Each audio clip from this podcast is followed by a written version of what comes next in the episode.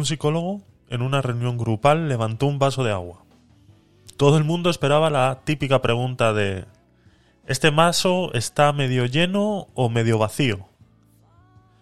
Sin embargo, preguntó ¿Cuánto pesa este vaso? Las respuestas variaron entre 200, 250 gramos, pues teniendo en cuenta que lo que estaba mostrando era un vaso de más o menos unos 250 mililitros. No estaba totalmente lleno, la gente ya se estaba haciendo un montón de cálculos en la cabeza. Se intentó acercarse lo más posible, pero no ninguno dio exactamente con la respuesta. El psicólogo respondió, el peso absoluto no es importante, sino que depende de cuánto tiempo lo sostengas. Si lo sostengo un minuto, no es problema. Si lo sostengo una hora, me dolerá el brazo. Si lo sostengo un día, mi brazo se entumecerá y paralizará. El peso del vaso no cambia. Es siempre el mismo. Pero cuanto más tiempo lo sujeto, más pesado y más difícil de soportar se vuelve. Las preocupaciones, los pensamientos negativos, los rencores, el resentimiento son como el vaso de agua. Si piensas en ellos un rato, no pasa nada. Si piensas en ellos todo el día, empieza a doler. Y si piensas en ellos toda la semana, acabarás sintiéndote paralizado e incapaz de hacer nada. Acuérdate, suelta el vaso.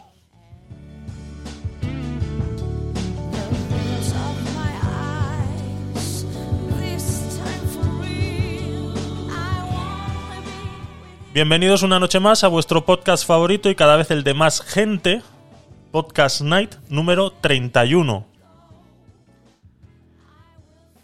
Hoy temas eh, variados en general, hablaremos de tuiteros condenados, hablaremos de eh, actualizaciones del juicio del Albia, hablaremos sobre despidos de Meta, Twitter y... Ah, de hormigas.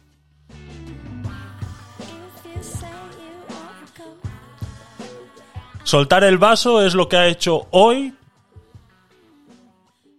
nuestro querido presidente,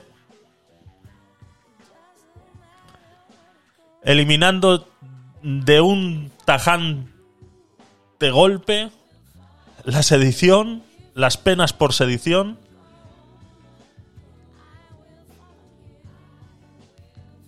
Primero decía de rebajarlas y al final, pues lo que ha hecho ha sido soltar el vaso. Ha dicho, pues qué, ya que estamos, las quitamos. La excusa eh, son varias. Para mí es una simple. Pagar favores. Las que ellos nos dan es que hay que europeizarse, hay que aprender de lo que otros países están haciendo y nosotros tenemos que empezar a copiar. Dice que uno de los grandes problemas por los que no se ha, podido traer a Puigdemont ante la ley aquí en España es porque como no tenemos, o sea, como nosotros tenemos delitos de sedición y ellos no, entonces ellos no pueden extraditar a... no, no, podemos hacer ese ejercicio de extraditación por no tener las leyes eh, comparadas. Eh, sí, sí, mm, puedes tener razón. Pero tenemos que tener en cuenta que Europa no tiene esas clases de leyes porque Europa no tiene estos problemas que tenemos nosotros aquí. Problemas de sedición, problemas de orden público al nivel de querer separar un país que a quien le guste más, a quien le guste menos, la constitución, a quien le guste más, a quien le guste menos, sigue estando ahí. Y no nos la podemos pasar por el forro de los cojones, como parece ser que a muchos les gusta hacer. Ahora bien, ya es que me da exactamente igual lo que hagan. Ahora sale el otro diciendo que si es presidente va a revocar esta decisión. Eh, me da exactamente igual. Volvemos a lo mismo de siempre, problemas de políticos que a nosotros lo único que nos hacen es tocarnos los huevos todos los días e intentar eh, dividirnos lo más posible. Pero ahora bien, si hablamos de europeizar, ¿por qué no europeizamos todo? ¿Por qué siempre nos acordamos de parecernos a Europa en las cosas en las que al gobierno le interesa? ¿Por qué no nos parecemos a Europa en otras tantas cosas? ¿Por qué no igualamos los salarios? ¿Por qué no igualamos, yo qué sé, todo lo que hacen... mm, Es, eh, yo- es que... Un ejemplo. Dirán, es que Javier, es que estás diciendo... eh, un ejemplo. Alemania. Alemania pagará la factura del gas de diciembre a todos los consumidores. A todos. La medida para particulares y pymes tendrá un coste aproximado de 9.000 millones de euros. El Estado alemán asumirá los gastos de las facturas de gas del mes de diciembre de todos los consumidores, incluyendo a pymes. Según la ley, eh, ayuda aprobada este miércoles por el Gobierno y el Consejo de Ministros en el objetivo de paliar los efectos de la crisis energética. Los clientes de gas no tendrán que pagar la cuota de diciembre. No tendrán que pagar la cuota de diciembre. El Estado... eh, señores, vamos a copiar esto. Porque esto no lo copiamos. El Estado asume los costes. Según informa eh, el periódico de EFE, el portavoz del Ejecutivo alemán explicó durante una rueda de prensa en Berlín que cuenta con que el Parlamento dé el visto bueno la semana que viene a esta medida, que según medios alemanes tendrá un coste aproximado de 9.000 millones de euros. La ayuda beneficiará a particulares y pequeñas empresas, aunque solo notarán su efecto de forma inmediata aquellos que tengan contratados directos con sus proveedores de gas, a los que directamente no deberán abonar la cuota de diciembre. O sea, automáticamente la factura de diciembre no la vas a recibir. Eh, esto no esto no lo copiamos. Aquí ya no nos interesa europeizar, ¿no? Aquí las puertas giratorias en Iberdrola y Naturgy son más interesantes que intentar ayudar a la gente, ¿no? Pero eso sí, cuando alguien viene a pasarse la Constitución española por el forro de los cojones, ahí sí hay que europeizar. Ahí sí ponemos de excusa eliminar las condenas de sedición y dejar solamente las de rebelión que son más o menos las que se equiparan a las leyes europeas. Las leyes europeas en sedición, la más barata son 10 años de cárcel y es en Portugal. En Alemania un problema de rebelión, de desorden público a los niveles en los que se atenta contra la unidad de un país, en Alemania es cadena perpetua. Aquí, ahora, pues eh, atacar al Senado o al Congreso de los Diputados, meterse con un montón de gente con unas boinas con picos, vestidos de verde y pegar cuatro tiros al techo, pues la condena máxima de rebelión serán cinco años.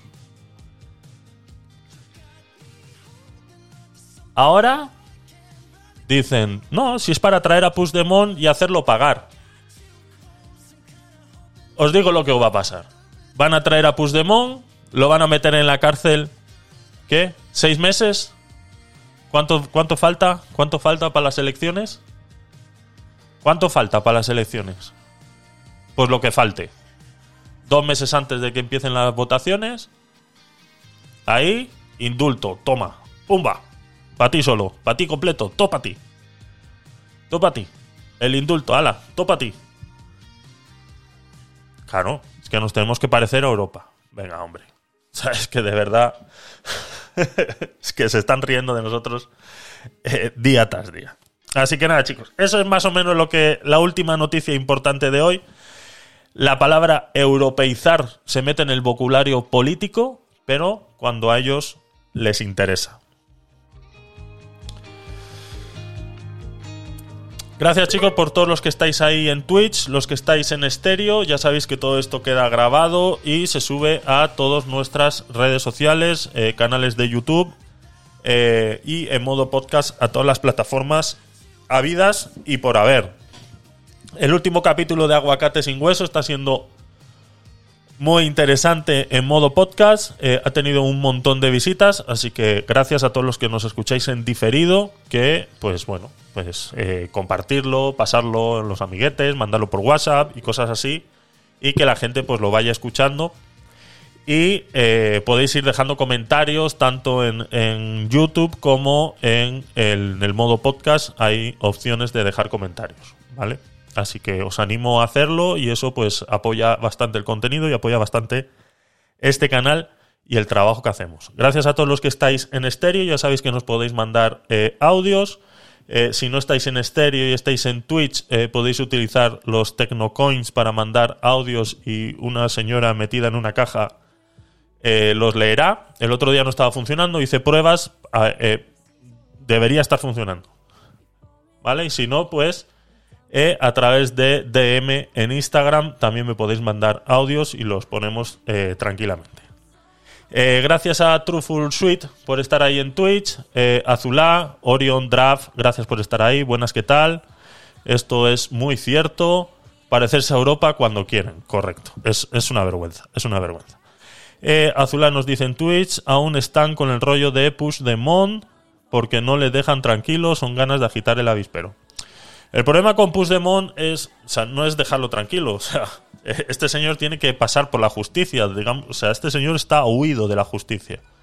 Una de las excusas por la que no se le ha podido traer es esto, ¿no? Que no existía el, el, delito de sedición en, en, en, los países europeos donde ha estado. Entonces, las veces que se le ha requerido judicialmente, estos países directamente pues han dicho que no, eh, se, la, ha invitado a comparecer ante juicios y demás, y al final, pues como no hay nada parecido en el que se pueda extraditar a una persona como esta, pues no. Entonces, este señor, nos guste o no, tiene que, eh, tiene que pagar. O sea, mm, me da igual si es un día, son dos, son tres, son cuatro, me da igual. Porque está claro que luego al final eh, lo van a indultar, o sea, está más que claro. Pero este señor tiene que pagar. O sea, este señor de alguna manera tiene que pasar. Tiene que pasar por el aro y tiene que hacerse la foto de perfil con, los numeritos. Y ya está. O sea, tiene que ser. O sea, es que no. Que si esto no llega a pasar, o sea, estamos entrando en que la, la justicia en este país sería una burla. Así que no sé, tiene que pasar, tiene que pasar. Vamos a poner unos audios que tengo aquí en estéreo y eh, continuamos con, con las cositas que tengo preparadas para hoy por favor, que dejen ya estar a Puigdemont. ¿Sabes qué va a pasar si vuelven a, meterse con eso? Que Cataluña, el pueblo, el pueblo, el pueblo... Mm, eh, hay, hay, una gran mayoría de pueblo que está enfadado, que está ofendido, que necesita un, villano. Y esto fue un, teatro, que lo dejen ya estar, que fue un teatro, ya se, se, se han apagado los, se han, se han apagado los ánimos tan candentes. ¿Qué? ¿Los vamos a volver a revivir? ¿Para qué? Que lo dejen ya estar, por Dios. Eh, voy a poner tu siguiente audio porque eh, vamos a hablarlo. ¿Tú crees que si Europa se tomara eso como algo importante, no hubieran hecho algo para sacarlo de donde está? Que hasta Europa ve que eso fue una rebelión, una, chiquillada. Chiquillada, dices. Ya está. Aquí los ánimos están calmados. ¿Qué queremos? ¿Volver otra vez a lo mismo? Déjalo en paz ya. O sea, ya tienen no sé cuántos años que han tenido esos cuatro tontos que, que levantaron una rebelión pero sin medios. Eh, no iban a hacer nada porque no tenían nada organizado. Es decir, ya. O sea, no, no salieron con armas. Déjalo ya. Gastarse 200 millones de euros en una chiquillada Mm, no es una chiquillada. Eh, Azulá, gastarse 200 millones de euros, utilizar las instituciones públicas del Estado para hacer lo que a ellos les salga de los huevos, no es una chiquillada. No es una chiquillada. O sea, eh, lo siento mucho, lo siento mucho. O sea, es que eso es lo que quieren. O sea, tú sabes cuando tú... Eh, yo tengo un compañero de trabajo que en el momento que tú le vas a decir algo se ofende automáticamente. No has terminado de decir la frase y automáticamente se ofende. ¿Qué pasa? Que al final tomas la opción por no decirle nada. Porque como sabes que se va a ofender, independientemente de lo que le digas, se va a ofender. Pues esto es lo que pasa con esto mismo. Que no se puede hablar del tema porque salen los ofendiditos al rescate. Dejémoslo ya, dejémoslo estar, eso pasó hace mucho, eso es el pasado, fue una chiquillada, que fueron cuatro idiotas metidos en cárcel cuatro días, que no sé qué, que no sé qué. Azulá, no es una chiquillada. Gastarse 200 millones de euros públicos y utilizar las instituciones públicas para hacer una ilegalidad no es una chiquillada. No es una chiquillada, lo siento. No puedo estar de acuerdo en eso. No es una chiquillada. Una chiquillada es un niño entrando a un supermercado y robándose una piruleta. Eso es una chiquillada. Pero si este niño, este mismo, entra a esa misma tienda con escopetas y se roba la tienda entera, ya no es una chiquillada. Y eso es lo que han hecho. No es que no estaban armados ni nada. ¿Te parece poco gastarse 200 millones de euros? No hace falta tener cuchillos y pistolas. Utilizar los colegios, instituciones públicas, sitios públicos para hacer lo que a ellos les dé la gana. Eso no hace falta tener pistolas ni cuchillos. Eso es decir, yo hago lo que me da la gana porque esto es mío. No, señor, eso no es tuyo. Cataluña no es tuya. Cataluña es de España. Y si quieres que tomemos una decisión, votamos todos. Y yo soy el primero que voy a votar que os den por culo. Y ya está.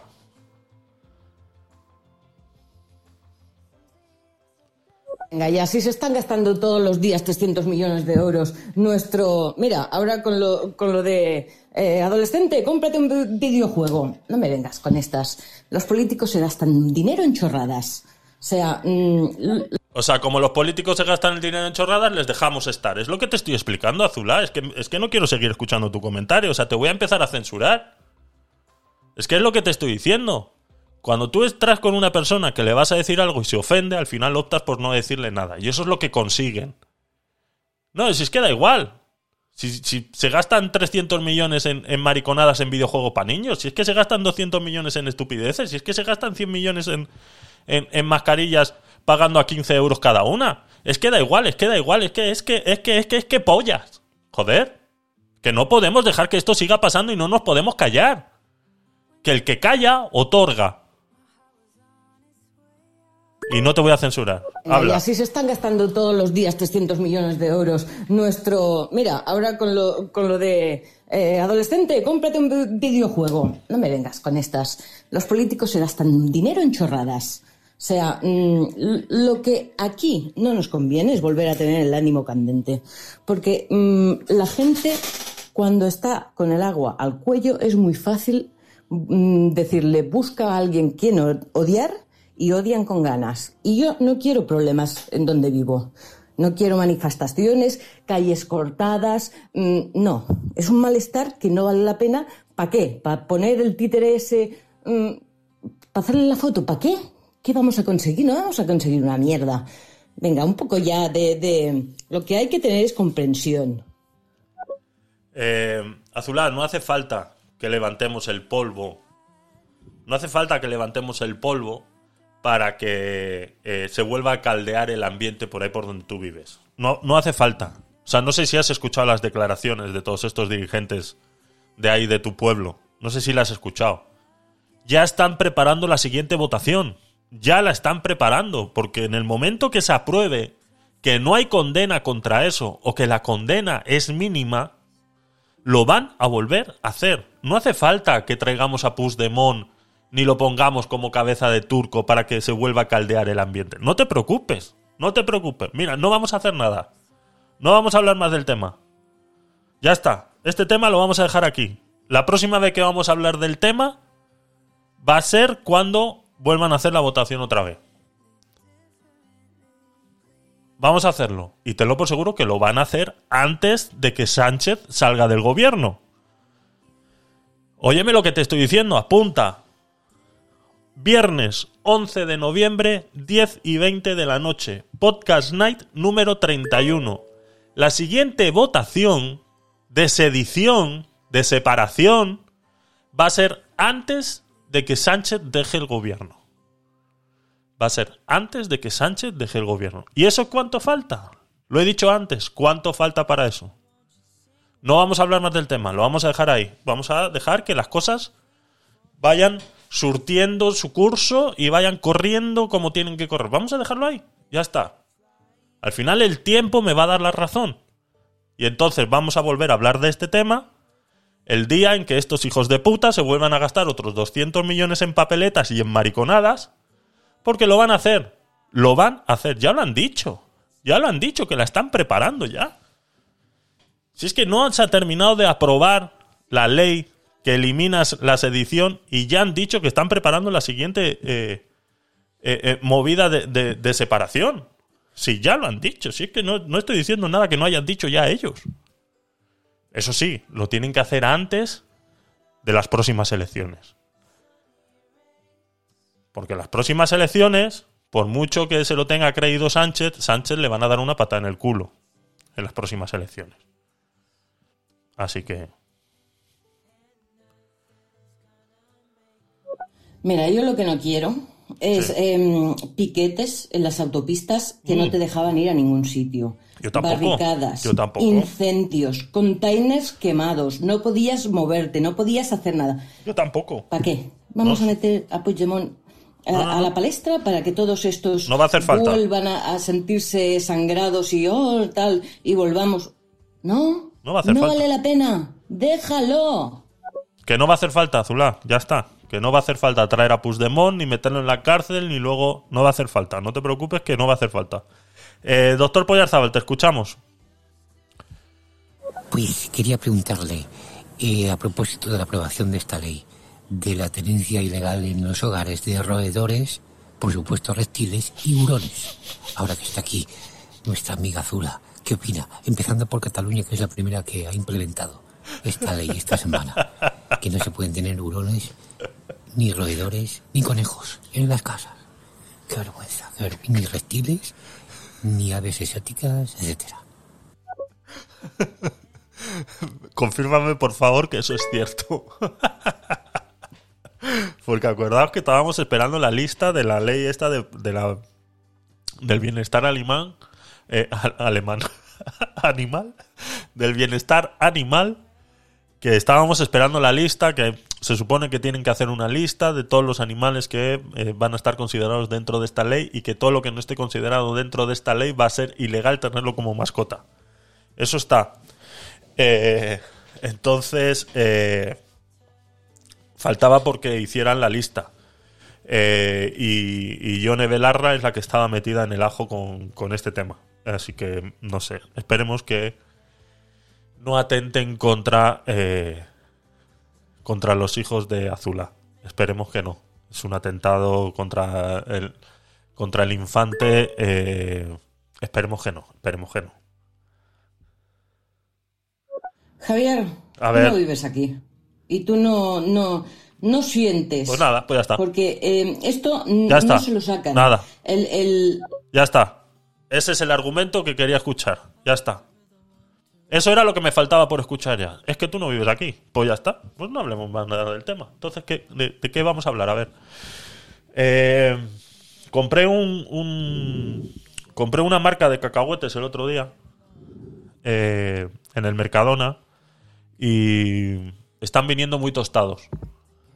Lo digo porque como. Eh, como yo vivo en mi casa, es de lo único que puedo hablar, ¿no? De lo que pasa en mi casa. Entonces tengo un problema también que tengo que ir al, IKEA. Tengo que ir al IKEA a comprar una manta un poco más grande porque eh, lo vamos a pasar mal este invierno. Pero eh, lo voy a pasar mal yo en mi casa. O sea, lo que pase afuera, no sé, no, no puedo hablar de ello porque no, no sé lo que pasa. Entonces, eh, ya está, pues ya está. Bueno, señores, pues nada, este es el podcast night número 31. Eh, pues nada, nos vemos en el podcast Night 32. A ver si de aquí al, martes he comprado la manta y he cambiado de marca de cacahuetes, ¿de acuerdo? Venga, hasta luego.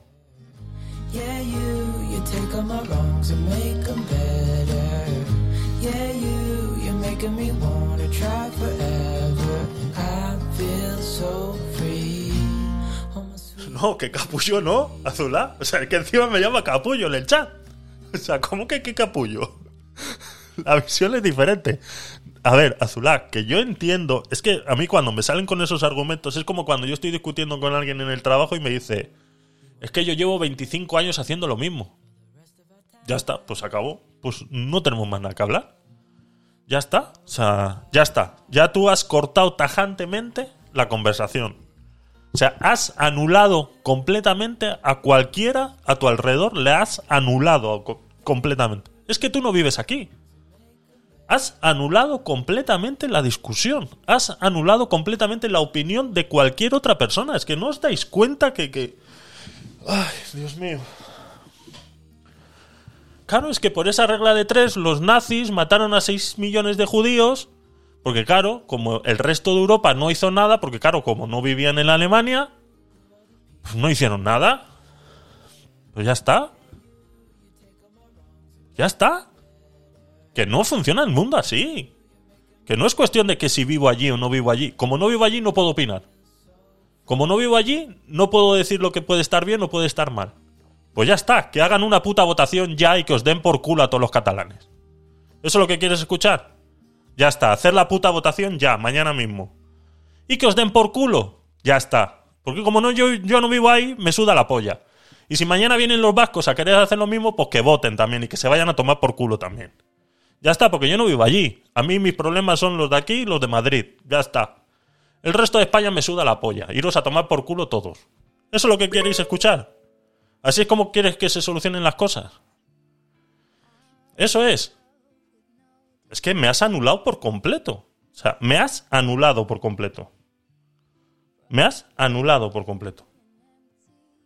Cuando tú le dices a alguien que está opinando sobre algo, le dices, es que tú no vives aquí. Claro, es que tú no eres negro. No, pues eh, yo te puedo decir, pues es que tú no eres judía. Entonces tú no sabes. ¿No? O cuando se habla de, de cosas de los árabes, o sea, no, es que tú no eres árabe, tú no puedes. Tú no puedes entender por qué un árabe le pega a una mujer cuando llega a su casa.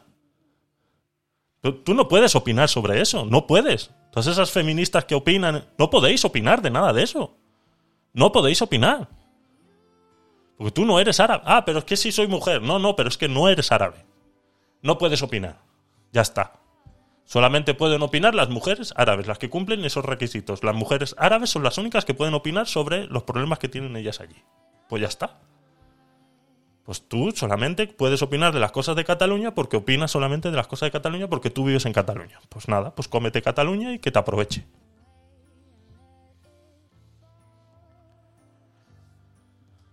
Mira, te digo, yo estoy viviendo aquí. O sea, ya no hay tantas banderitas como había antes. Ya no hay tanta... mm, pueden dar la publicidad, pero el pueblo está más calmado. Y el pueblo tiene que seguir calmado. Si te vuelvo y te repito, que no vamos a ser nosotros, que no va a ser el resto de España el que va a remover las cenizas, que no, que no, que no, que vais a ser vosotros mismos. Vais a ser vosotros mismos, no te preocupes, vais a ser vosotros mismos. ¿Hurones también? Cuidado. Ay, mis niñas. Sí, sí, mis niñas. Pues voy a tener hurones ilegales. Bueno, ¿ves? ¿Ves? Pues nada, pues nada. Pero bueno, no puedo opinar, porque como yo no tengo hurones, no puedo opinar. Pues nada. Ah, bueno, pero como la caza no es ilegal, siempre puedo alegar que los uso para comer conejo. Ahí está la trampa. Claro, claro. Si es que, no, si al final me terminas dando la razón. Al final terminas dándome la razón. A lo que yo me refiero es a que las cosas se perciben de formas diferentes depende de dónde vivas. Y eso es así. Una cosa es palparlo. eh, es como si yo te hablara de, de, de, de ETA cuando estaba allí en el auge, en País Vasco. Correcto. in- incendiaban Correcto. autobuses. Correcto. Mm, Y mucha gente se pensaba que ETA solo atentaba fuera de País Vasco. Y la mayoría, y la gran mm, mayor parte de atentados los hizo dentro del territorio vasco. Correcto. En Vitoria. Claro. Pues aquí pasa lo mismo. O sea, mm, en realidad la información es sesgada. Mm, tienes que palparlo es- y verlo. Es lo que intentamos hacer aquí, Azulá. Agarrar esa información sesgada y hablar lo que realmente importa. Y hablar lo que realmente importa. Ya lo han dicho ellos. Van a ir a por todas. Ahora sí, les han puesto el terreno llanito. Tienen el terreno llanito ahora mismo. Ahora mismo esos, esos años que pasaron estos en la cárcel, ya es que ni siquiera van a llegar a ello. Porque la condena máxima, la condena máxima por rebelión en España son cinco años. Y para que sea una persona sea acusada de rebelión, tiene que llegar a suceder. O sea, una votación, una cosa así, una encuesta, tal cosa. Al final les van a decir, no, son tres meses. Son cuatro meses de cárcel. Ya está, y al final no van a ir. Ya está. Y cada vez que ellos hagan esa mierda, se van a gastar 200 millones de euros de los españoles. O, es que son solo de los catalanes. Porque esos 200 millones, si son solo de los catalanes, pues entonces me callo, porque entonces no puedo opinar. Ah, no, no. Es de todos los españoles, ¿verdad? Porque para pedir, ahí sí están al día. Para quedarse todos los impuestos que ellos generan, no pasa nada. Y luego encima pedir. Toma. Toma más. Toma más. Ahí también van mis impuestos. Entonces, ¿puedo opinar? Al menos. del dinero que se gastan allí en Cataluña, ¿puedo opinar o no? Tampoco. ¿Que no se liará como la que se lió? Esperemos que no. Si es que yo no estoy, yo no estoy incentivando a que eso suceda. Yo espero que no. Y espero que lo que tú me estás contando sea real y que la gente esté al final entendiendo que Cataluña separada de España no va a ningún sitio, que es una utopía y una eh, estupidez eh, eh, jamás contada. Espero que la gente lo esté entendiendo. quiero pensar que hay gente inteligente en Cataluña que entiende que no se va a ningún sitio con eso. Y al principio decíamos, pues sí, hacías encuestas y decías, no, es que todos los que quieren una independencia son personas arriba de 60 años que han vivido una fantasía en, en Cataluña y que quieren seguir viviéndola. Pero es que cada vez hay más jóvenes pensando exactamente igual. Entonces, eso de que está todo tranquilo, vamos a ver, vamos a ver.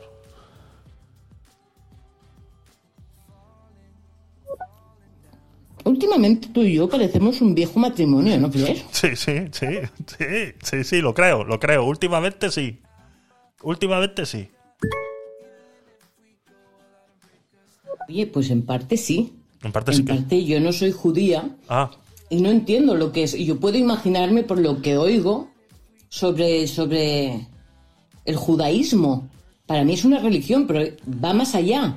Pero no lo he palpado, no lo he sentido, no he estado allí en esas misas, ni, ni, no lo entiendo porque no lo he vivido. O sea, tengo un 20%, un menos, de experiencia acerca de eso. Vale. Pero aquí empieza y acaba. Claro. Y yo soy súper consciente de eso. Pero puedes opinar, puedes sacar una opinión de si el, el, holocausto nazi eh, estuvo bien puedes sacar una opinión de eso. La puedes hacer, ¿no? Y me imagino que será que no. Estuvo bien. Aunque todavía hay gente por ahí que cree que sí. Y tú no has estado ahí, no has tenido familiares, no sabes la historia realmente de, lo que pasó ahí. Nada más lo que has visto en películas y alguna que otra pues intenta acercar más o menos a la realidad. Pero en ningún momento va a ser la realidad. Pero eso no evita que tú puedas o no opinar sobre algo. Vamos, creo yo que si en cuanto tú tengas algo de información y te, impliques en ese tema y lo estudies, porque tú no seas judía o no vivas en Cataluña o no seas negro o no seas eh, árabe, yo creo que puedes opinar. Creo que yo. Por eso te digo, cuando a mí alguien me intenta anular de esa manera, o sea, para mí ha perdido todo, todo el derecho a discutir. O sea, lo siento, Azulá. O sea, eso, eso de que tú no vives aquí y no sabes lo que pasa, a mí me ha anulado. O sea, te soy sincero, estoy ofendido ahora mismo. Ahora mismo estoy ofendido. Porque eso a mí me ofende. Porque parece ser que yo soy un radical que quiere que en Cataluña se peguen a hostias todos los días. Porque eso es lo que das a entender cuando tú me anulas a mí de esa manera. Parece ser que yo soy un radical. Pero bueno. Eh, a ver, me voy a salir de esta pantalla de los mensajes. Eh, no llores. No, no, si llora, no lloro. Eh, tío Nuggets, bienvenido. Eh, Miguel, gracias por estar ahí. Eli, gracias por estar ahí. Eterno, acaba de llegar. Muy bien, gracias por estar ahí. A ver, tengo más audios. Es porque eres judío, sí. Claro, y por eso me ofendo más fácil. Puede ser, puede ser. A ver, play. Pues te he enviado ¿El qué? mm, la lista de animalicos que no se pueden tener, si la puedes leer. Mm, Que ta- tampoco es tan extensa como la lista de tus seguidores de, de Twitch cuando los nombras uno a uno. Es insufrible antes de esos sorteos. Fuck, fuck, uy. Cabrón. Los, los, los mencionamos porque son pocos. Son pocos. El día que haya más, pues está claro que no. Cabrones. A ver, la lista de animales está por aquí. Eh, vamos a poner el eh, Azulá. Te escuchamos, a ver. Yo, la verdad, mira, cuando empezó eso habían banderitas, pero era una plaga. Y ahora quedan cuatro. O sea, alegro. están volviendo, pues siguen cuatro. O sea, la gente no está saliendo a poner banderitas. Eh, están como con otras cosas. Así que, pff, ¿qué quieres que te diga? Me alegro, me alegro. Me alegro. Pero mm, no, no se palpa lo que se palpaba antes. Yo solo sé que si no fuera necesario eh, el tema este de... A ver, espérate, déjame. Porque esto me va a saturar el... Estos putos anuncios de las páginas me saturan el... Eh, sí, a mí me parece fenomenal. Espero que sea así y que todo esto que estamos hablando no vaya a pasar y que no se les ocurra otra vez eh, montar el pollo como la que liaron la última vez. Esperemos que no. Pero si eh, firmar los presupuestos del Estado y, cosas de esas eh, no fueran necesarias y ellos no hubieran necesario eliminar la- el problema de sedición para luego poder firmar, no sé. Para mí es que están preparando alguna. Pero bueno, no quiero ser agorero. A ver, eh, Ainhoa González, bienvenida. No sé si sigues por ahí. Bueno, lo escuchamos. A ver qué nos quiere decir. Hola chicas, yo quería preguntaros acerca del amor, cómo me veis en un futuro, porque ahora mismo no me siento nada ubicada. Gracias, un beso a las dos. Ya está. Estamos. ¿Qué está? eh, ¿Está lo del tarot en línea? ¿Está lo del tarot en línea? A ver si lo puedo ver. ¿Están las del tarot en línea? Porque, sí, charla, dual tarot, después de la operación. Ya te digo yo que sí. Claro, y se están colando los audios. Si es que Estéreo no es capaz de controlar esto. No es capaz de controlar esto. Perdón. A ver. em, vamos allá. Pero es que ese judío no es el holocausto nazi. Quiero decir, el holocausto nazi fue, fue los alemanes que, que, que Sí, sí, se no creían más a- guapos que todo el mundo. Eh, los judíos tenían pasta. Sí, sí, pero eh. Hitler mm, les tenía una especial manía, etcétera, etcétera. Pero es más allá. Es, es el, el- por ejemplo, es entender el tema de, de- de Israel. eh, asume una complejidad de cosas Sí. que yo probablemente opinando eh, sea injusta. Mm, vale, sí, sí. Pero si te informas un poco y analizas un poco, tu opinión, aunque sea injusta, es tu opinión. Y eso no te tiene por qué anular que tú puedas o no puedas hacer una opinión. Pero bueno. Eterno. A ver. mm, Te escuchamos. Estás ahí todavía, acabas de salir del trabajo, bla, bla, bla, bla. Seguro, ¿no? A ver, cuéntanos. ¿Qué tal estamos? Buenas noches, Javi. Qué bien que estás por aquí. Me voy a quedar aquí escuchándote. Joder, lo malo que he llegado y ya estabas ofendido por lo del tema de los radicales, que parece que eres un radical, que quieres que se peguen en Cataluña, no sé qué. Claro, si es que. No, creo que sea así, pero bueno, o sea, aquí por dar un punto de vista, ya sabes. y nada, que me ha llamado la atención aquí el título. Tuitero, condenado, Frankenstein, meta y hormigas, sorteo. Bueno, meta y hormigas me viene a la mente de esto, ¿no? Dice, con paciencia y con saliva, que le falte le meta la hormiga, ¿no? Algo así. le falte se le metía la hormiga. Nada, me dejo tonterías. Estoy de noche y me viene genial que estés por aquí. Así que nada, buena noche a todo el mundo. Que tengáis un maravilloso podcast aquí, maravilloso live. Que disfrutéis de la estaría y nada, nos vemos. Pasad buen fin de semana. Venga, chao, chao. Muchas gracias, guapo, por estar ahí y que, bueno, que se te haga menos el trabajo escuchándome, pues... eh, y bueno, y a esta gentuza que está por ahí también diciendo cosas, pues vale, pues también, pues también. Mm, Pero bueno, está bien que estés aquí, está bien que estés aquí. Eh, y ya ves, es que es así, en el momento que das una opinión, eh, eh, es así, o sea, me he ofendido, sí, me he ofendido, lo tengo que reconocer. Todavía estoy pe- esperando disculpas, pero Hem bueno. estat odiats i perseguits per al món, injustament tractats. Nada, nada, yo cuando empiezan a hablar en idiomas... estat Que no, que no, que no, que no, que no, per al món, injustament tractats. que no, que no, que no, que ya está. Deja de llorar, coño. ya está, que no voy a escuchar yo mierdas en catalán ahora. Me cago en los catalanes y la madre que los parió. Ya está, tomad por culo, no los quiero. Lárguense, voten ya y lárguense de España. Y, y yo qué sé, hagan lo que os dé la gana. Me manda. eh, me manda ahora sacarlo de contexto y todo, hacer un clip, ponerlo en todas las redes sociales. Que bueno, que ya sabéis el dicho, que aunque se hable mal, que se hable. Eh, me ha mandado Doctor Pollarzábal el tema de. en catalán. Sí. Eh, era una canción sobre los judíos en catalán. Pues mira tú, pues no sé qué es peor. No sé qué, no sé qué es peor. No sé qué es peor. Me ha mandado eh, un enlace, eh, doctor Pollarzábal, del heraldo.es. ¿Vale? Esta es la lista de mascotas que ya no se pueden tener en casa. La nueva ley de bienestar animal implica una serie de cambios ligados a las mascotas.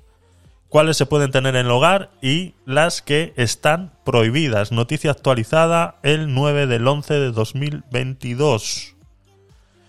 El pasado mes de agosto, el Consejo de Ministros aprobó el proyecto de la Ley de Bienestar Animal, una norma que implica una serie de cambios ligados a las mascotas. En ella se detalla qué animales se pueden tener en casa y cuáles están prohibidos.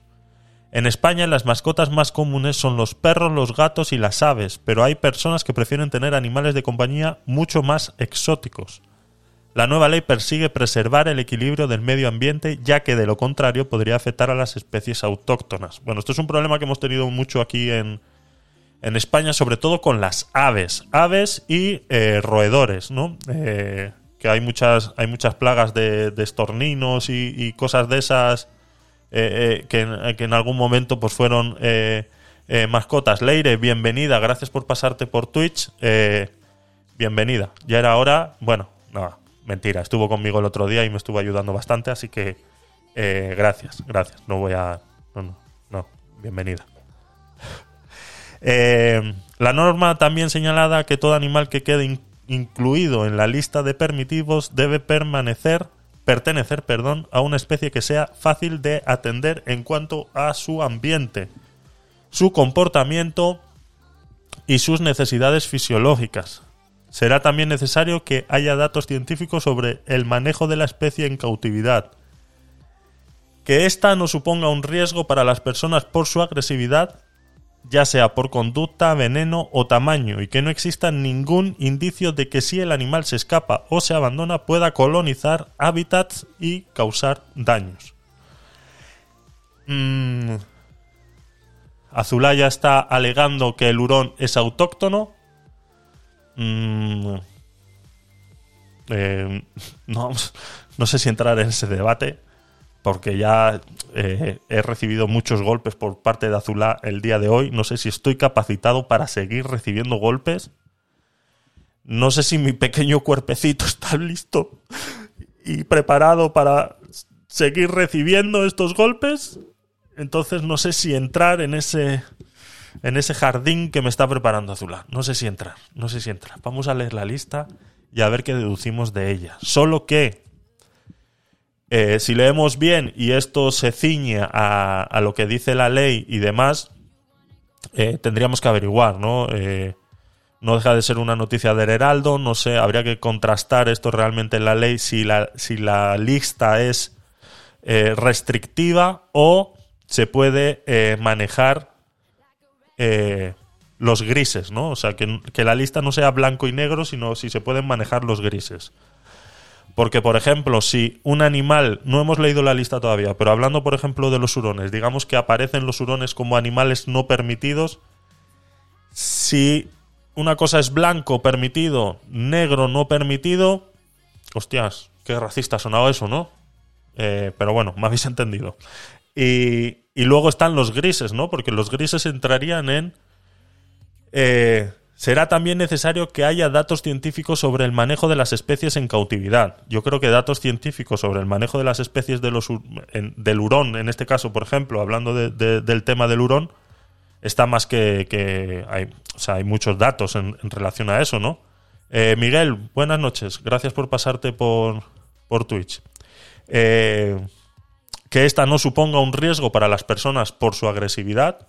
Sabemos que los hurones pues, eh, pueden ser un poco agresivos, pero no son animales que vayan a salir mucho de casa, aunque hay gente que los saca a pasear. Eh, pero el, punto, el gris al que yo entraría sería que es lo que realmente es peligroso cuando estos animales exóticos eh, se escapan es este, ¿no? Y que no exista ningún indicio de que si el animal se escapa o se abandona pueda colonizar hábitats y causar daños. Eh, si los hurones están esterilizados y se escapan, pues está claro que colonizar van a colonizar poco. Y luego, pues los daños, pues no sé, ¿no? Entonces habría que ver realmente si la ley habla de blancos y negros o hay grises, ¿no? Entonces, vamos a leer la, lista. Eh, dice, conejos roedores, ratones, hámsters, chinchillas o cobayas. Tortugas. Algunas especies son vulnerables y en libertad compiten por la comida con las especies autóctonas. Las aves, las cotorras, esta es la que una de las plagas esas que hay bastante, ¿no? Los agapornis o los periquitos, entre otras especies no autóctonas que se crían en España. Se supone que esta es la de no permitidos, ¿de acuerdo? Serpientes, iguanas, lagartos de todo tipo, camaleones o geckos dentro de la categoría de especies no autóctonas, arañas, estos insectos podrían portar enfermedades muy peligrosas para los seres humanos. El cerdo vietnamita. Gracias. Gracias, señor. Cerdo vietnamita, coño, todos esos famosos que pusieron de moda el puto cerdo vietnamita de los cojones. Su abandono hace que se mezcle con los jabalís, lo que origina superpoblación. El erizo, no sé quién coño tiene un erizo de mascotas, pero bueno, supone un peligro para las especies autóctonas.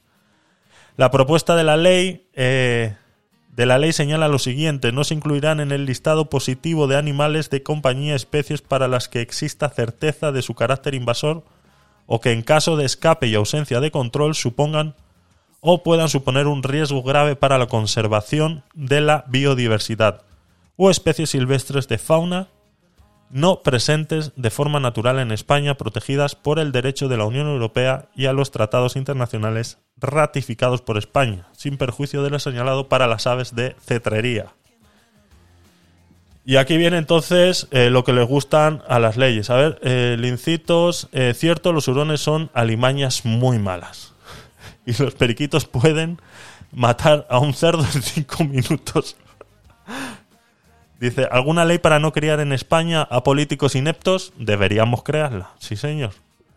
No, no quiero seguir aportando para criar esa especie invasora. exacto, exacto. Tenemos que crear algún veneno, hay que crear algún veneno para acabar con esa especie invasora de políticos ineptos. Hay que crear algún veneno.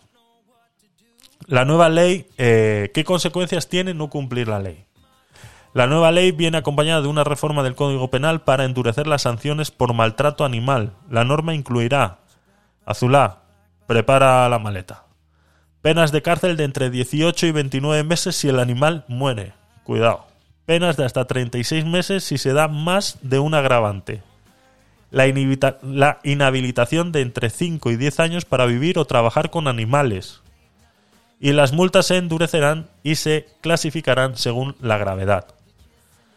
Dice, así se establece que las infracciones leves tendrán una sanción de entre, prepara el bolsillo, entre 500 y 10.000 euros las graves mm, de 10.001 a 50.000 euros y las muy graves permitirán sanciones de entre 50.001 euros hasta 200.000 euros.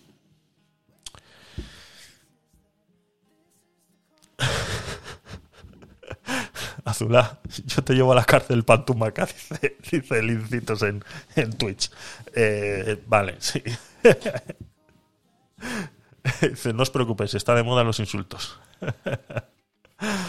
Pues esto es, aquí lo que habría que, analizar bien, eh, como ya vimos en, en, en, el BOE cuando salió el tema este del bienestar animal, todavía no había salido la lista. Entiendo que esto lo habrán sacado de algún sitio o será la propuesta de lista eh, o algo, pero habría que ver que saliera en el BOE, más que nada para saber sobre todo si existen eh, grises en el tema, porque vuelvo y repito, yo puedo tener un animal no autóctono en la actualidad, ¿qué pasa? ¿Me tengo que deshacer de él? ¿Es retroactiva esta ley? ¿Es para la gente que cría hurones que deje de criar los hurones para que la gente no pueda seguir comprando? Si yo, yo tengo uno, ¿qué pasa? Son cosas de las leyes que, eh, que hay que tener muy en cuenta, que no todo es como, como lo podemos leer siempre en los periódicos y parte de, lo que hacemos en este canal es eso, ¿no? Que entendamos que eh, hay más cositas, hay más detalles que tenemos que tener en cuenta, ¿no? Si ya Azulá tiene sus hurones, ¿qué tiene que hacer con ellos una vez salga esta ley? ¿Es retroactiva? ¿O como sus hurones están castrados, eh, pasarían a, a, poder formar parte de esta lista de permitidos porque como si se escapan no pueden causar los problemas que estamos intentando evitar con esta ley? Que parte de lo que intenta evitar esta ley es eso, ¿no? La otra parte es lo del bienestar animal, ¿no? El maltrato y demás de, lo que es tener un animal no, eh, no capacitado para su mantenimiento o, o, tenencia de este animal en casa, ya de por sí, por su especie y por su forma de ser y su forma de vivir, ya es un maltrato animal, ¿no? Mantener este tipo de animales enjaulados y, demás, ¿no? Pues serpientes, pues el cerdo este vietnamita, que había famosos que lo tenían en, en, en pisos, ¿no? Por, por muy grandes que fueran los pisos o por mucho jardín que tuvieran, me da exactamente igual, ¿no? O sea, eh, eso lo hemos visto. Entonces, ya por su, por su rareza o por su, o por su manera de, de, ser, ya tenerlos en cautividad ya es un maltrato animal, ¿no? Entonces, habría que ver realmente por dónde va a ir esta lista, qué es lo que va realmente a impedir y qué es lo que realmente quieren conseguir con ella, ¿no? En teoría es eh, preservar el equilibrio del medio ambiente, y el bienestar animal, ¿no? Recordemos que eh, el principio de, de, de, esta ley era eh, eh, elevar a los animales al estatuto de unidad familiar, ¿no? O sea, ya dejaban de ser mascotas y, ser animales por, sí, por sí mismos, sino que pasaban a ser parte de la unidad familiar, ¿no? Entonces eso les entraba una protección eh, mayor, ¿no? Que ya pues eh, equiparan a eh, abandonar a tu perro para irte de vacaciones sería lo mismo ya que abandonar a tu hijo para irte de discoteca esa noche, ¿no? Pues sería más o menos más o menos lo mismo, ¿no? Dice el Incitos, el cerdo vietnamita tiene los ojos más bonitos que muchas chicas. pues nada, adelante. adelante. Yo conozco gente que tiene cabras atadas a la cama, ¿no? A la pata de la cama, Azula. ¿Te acuerdas que estábamos hablando de eso, no? Eh, gente que tiene cabras atadas a la pata de la cama. Mm, no sé si tú tendrás eh, cerditos vietnamitas, pero bueno. Eh, cualquier cosa, cualquier cosa puede estar. qué ojos, qué ojos, dice, qué ojos, qué ojos.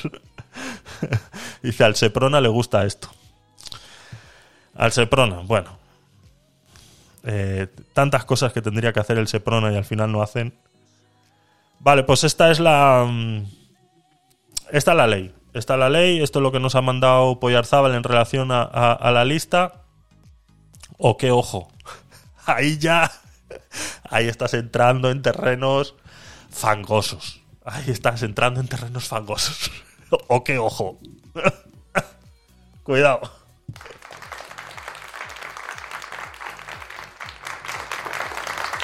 Cuidado, cuidado. A la gente le ha gustado el chiste, pero bueno. Venga, más cositas, chicos, vamos allá. Estamos de viernes.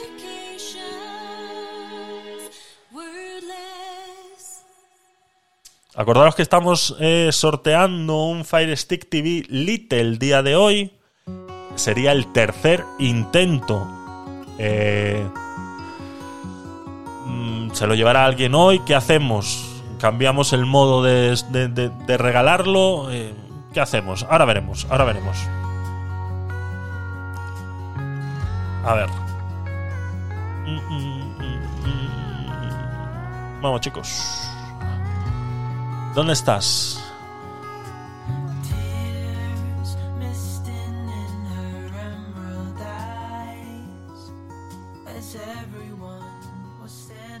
Hay una noticia dando vueltas desde el día 8 de noviembre, estamos a día 11, viernes de noviembre de 2022.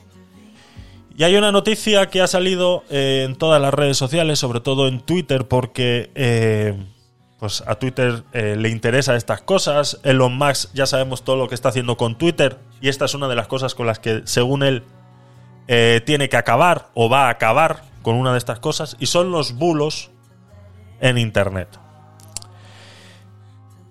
Un tuitero, el día 8 de diciembre, todas las noticias relacionadas con este tema hablaban de un tuitero, un tuitero, ha aceptado una condena de 15 meses de cárcel por publicar en Twitter un video falso que atribuía a un menor inmigrante no acompañado la autoría de una agresión que en realidad había sucedido en China.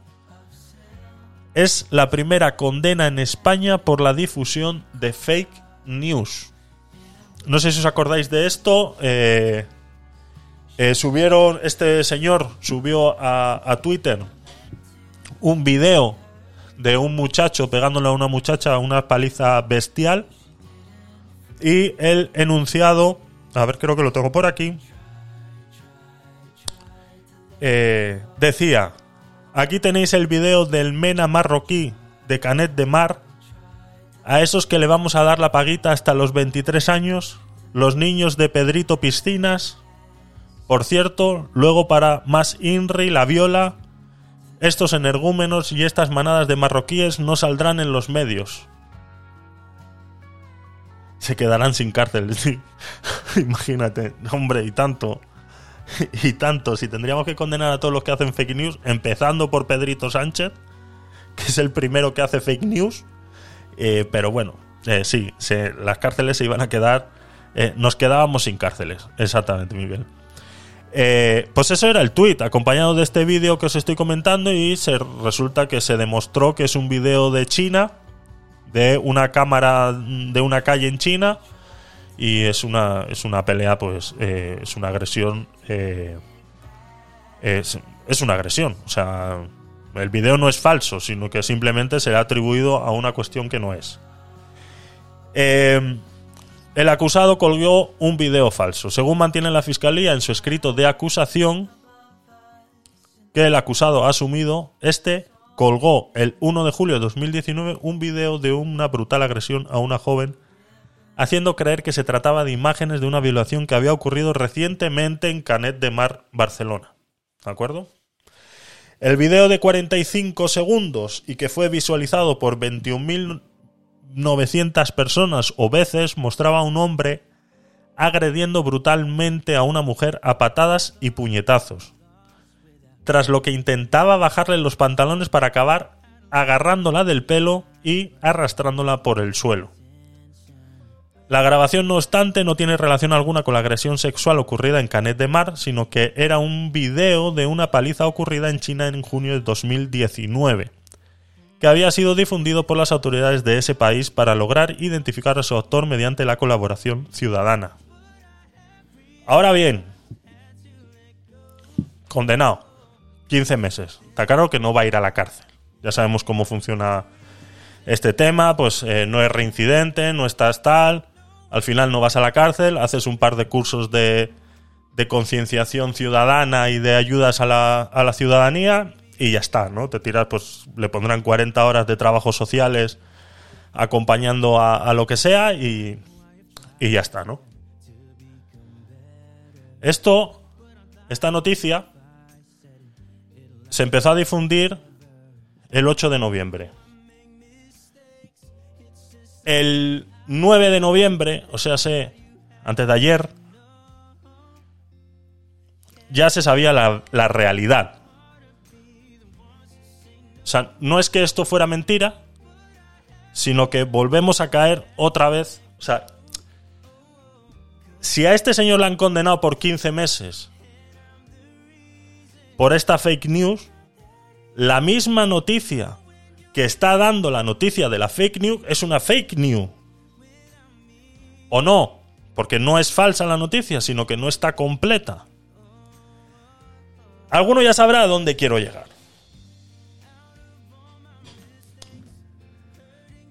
Lo voy a poner aquí. Está subrayado. Para los que no estáis en Twitch, os lo leo. La noticia real es, o la noticia completa es, un guardia civil, primer condenado por un bulo contra menores inmigrantes. Podría decirse que es una media verdad. Correcto. ¿eh? O sea, que hay una persona condenada a 15 meses por hacer un bulo, correcto.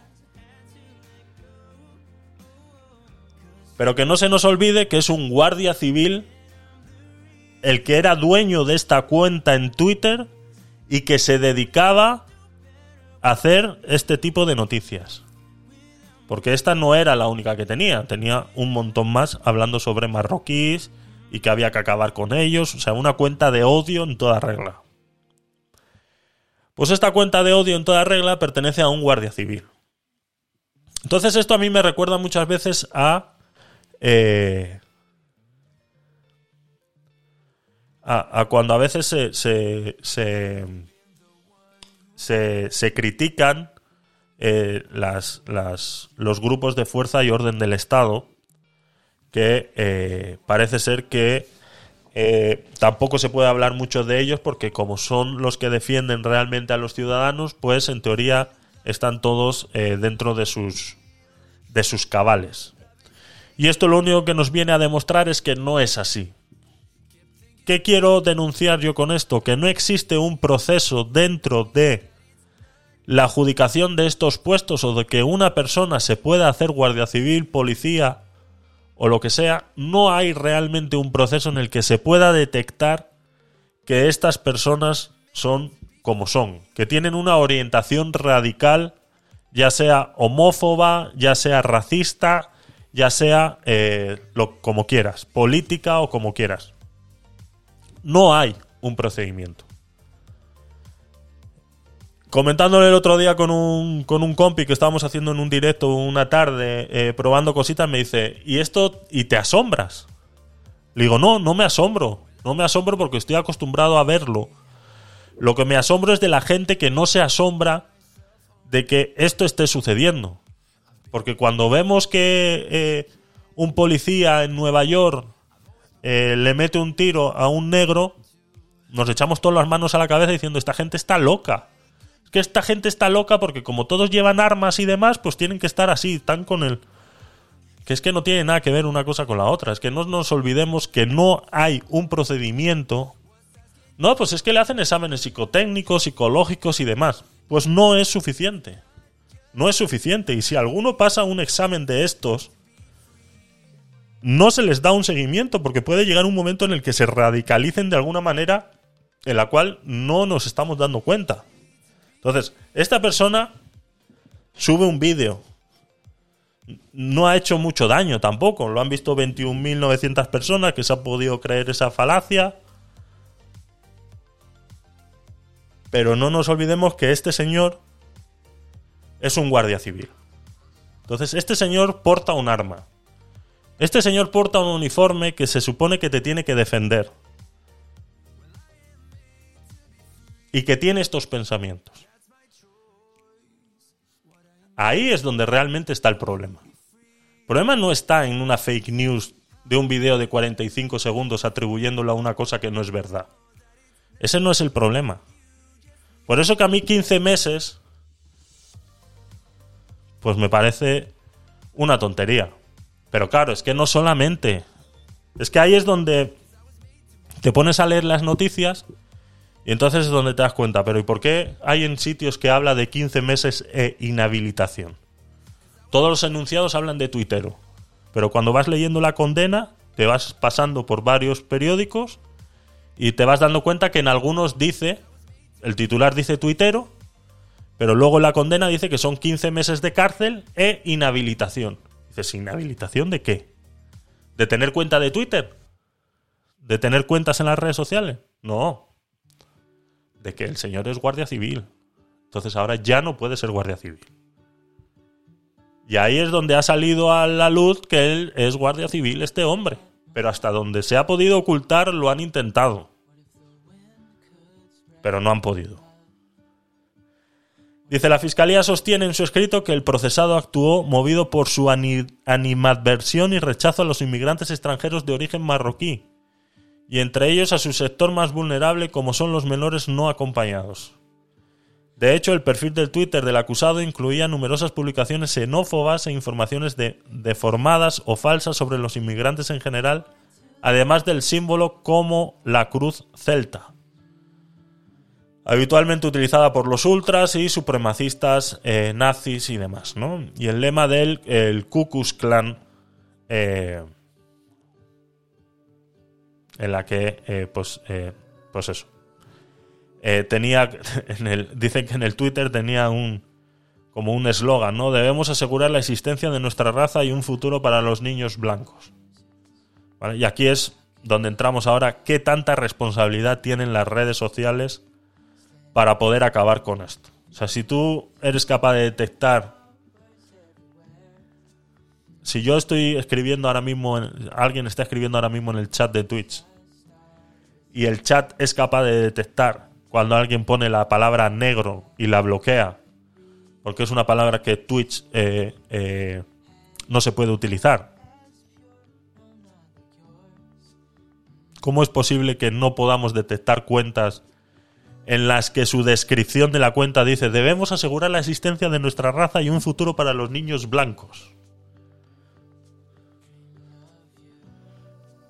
¿Qué está pasando? ¿Qué está pasando? Es lo que no. Eh, es lo que no entiendo. Ahí está Zula probando a ver si le bloquean la palabra. La madre que la parió. es que de verdad. Si es que os aburrís. Yo lo entiendo. Vale, os aburrís. Cambiamos de tema. Venga. Ya está. os aburrís. Vale. Pues pon, me aburro. La madre que os. La madre que os. Ahí está Leire también. Ay, Dios mío. Twitter. Eh, la siguiente noticia. Twitter. ¿Dónde tengo la noticia yo de Twitter? Me gusta experimentar. Ya, ya. Pues cuidado. Cuidado con las experimentaciones. Con la experimentación, ten cuidado con la experimentación que puedes... No sé cómo sería en catalán. Pero bueno, cuidado con la experimentación. Twitter. Twitter despide a un montón de gente y lo hace por correo electrónico. Tengo un TikTok aquí de eh, eso mismo. Hola.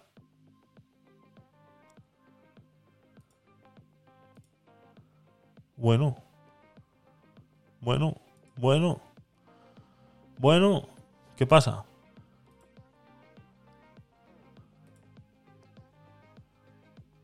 Bueno, pues no va TikTok. ¿Qué pasa con TikTok? ¿No va? Okay. Hey guys, uh, I just got fired by Twitter. um, it's crazy. So I know there's been a bunch of news this week where people were saying that Elon was going to fire half the company, but I didn't think it was real. And then today I got fired out of nowhere, um, and I want to show you how I got fired because it's uh, it's pretty ridiculous. Um, I've worked at Twitter for over five years. I'm an engineer. Um, and I was not fired on a phone call. I was not fired at an in person meeting. I wasn't even fired over text message. Uh, no, I was fired over email. Um, and I'm going to show you the email that Hannah, the uh, new HR director, or whatever the hell she is, um, sent me this morning, letting me know I was fired. So here's the email that Hannah sent me. Muestra un, un email de un, una persona que creo que lo dice ahora. Y a ver si. Eh, es que esto. A ver si lo puedo. Eh, As you can see, eh, que el correo dice, por favor, eh, mira la foto que te adjunto. eh, el acceso a tu email va a estar habilitado hasta las 6 de la tarde de hoy. Y le adjuntan una foto de Elon Musk que dice que es hora de dejar el nido. Estás despedido. Eso es todo lo que dice el correo. Uh, she just tells me that my email access is going away at 6 p.m. today, and then attaches a meme of Elon saying, Time to leave the nest, you're fired. So I got this, and I replied, I was like, This is a joke, right? Like, this is a, a fun Elon thing he's going to tweet about later. And she was like, Oh, no, you're, you're fired. No, no, estás Um, I talked to some of my friends that got fired, and they got the same email, although some of the text on their memes was a little different, I guess. But um, yeah, this is a huge surprise because I've been working there for over five years. Like I said, um, I helped uh, build Twitter. I'm, a, I'm an engineer. I helped build the feature that shows you one of Elon's tweets every time you open the app. So I thought, you know, maybe my job would be safe. Oye, oye, o sea, eso, es- eso es un punto interesante, ¿eh? Como eh, aquí se le ha escapado algo que eh, yo creo que es parte de lo que luego eh, sube otro, otro TikTok que dicen que Twitter le ha denunciado por decir cosas que no tenía que decir. Y yo creo que esta es una de ellas, ¿eh? Ahora, ahora os lo traduzco todo a los que uh, estáis Elon en, en estéreo. you know, even if you did fire people, I thought I'd be okay, but I guess not because, um, according to this, it is time for me to leave the nest. So, It's time to leave uh, the yeah, nest. if anyone's hiring, uh, let me know. I guess. Eh, dice que acaba de ser despedido por, Guys, eh, por I Twitter. just got fired by Twitter. Es una locura, así que os voy a mostrar cómo, está Elon eh, despidiendo a la gente. Y hoy he sido despedido y quiero enseñaros cómo ha sido esto. Es muy ridículo. He trabajado en Twitter por más de cinco años, soy ingeniero. No he sido despedido ni por llamada, ni por reunión. Ni siquiera un mensaje de texto. He sido despedido a través de un correo electrónico. Y os voy a enseñar el correo electrónico que Hannah eh, me ha enviado. Um. Que me la han enviado esta mañana. Y este es el, el correo que Hannah me ha enviado, ¿no? Y es el que digo que eh, os acabo de leer hace un momento. Eh, por favor, mira la imagen que te estoy eh, adjuntando y tú tendrás acceso al email hasta las 6 de la tarde de hoy. see, she just tells me that my email access is going away at 6 p.m. today, Eso es. and then attaches a meme Y eh, adjuntan un meme saying "Time to leave the nest." donde dice es hora de dejar el nido, estás despedido. I got this, and He recibido esto y pensaba que esto era una broma "Oh no, you're you're fired." y, y le ha, ha escrito a, a- ha contestado al correo preguntando si esto era una broma y le decían que no, que está despedido, ¿no? Ha preguntado a sus demás amigos que han sido despedidos y han recibido el mismo correo electrónico que él. Um, uh.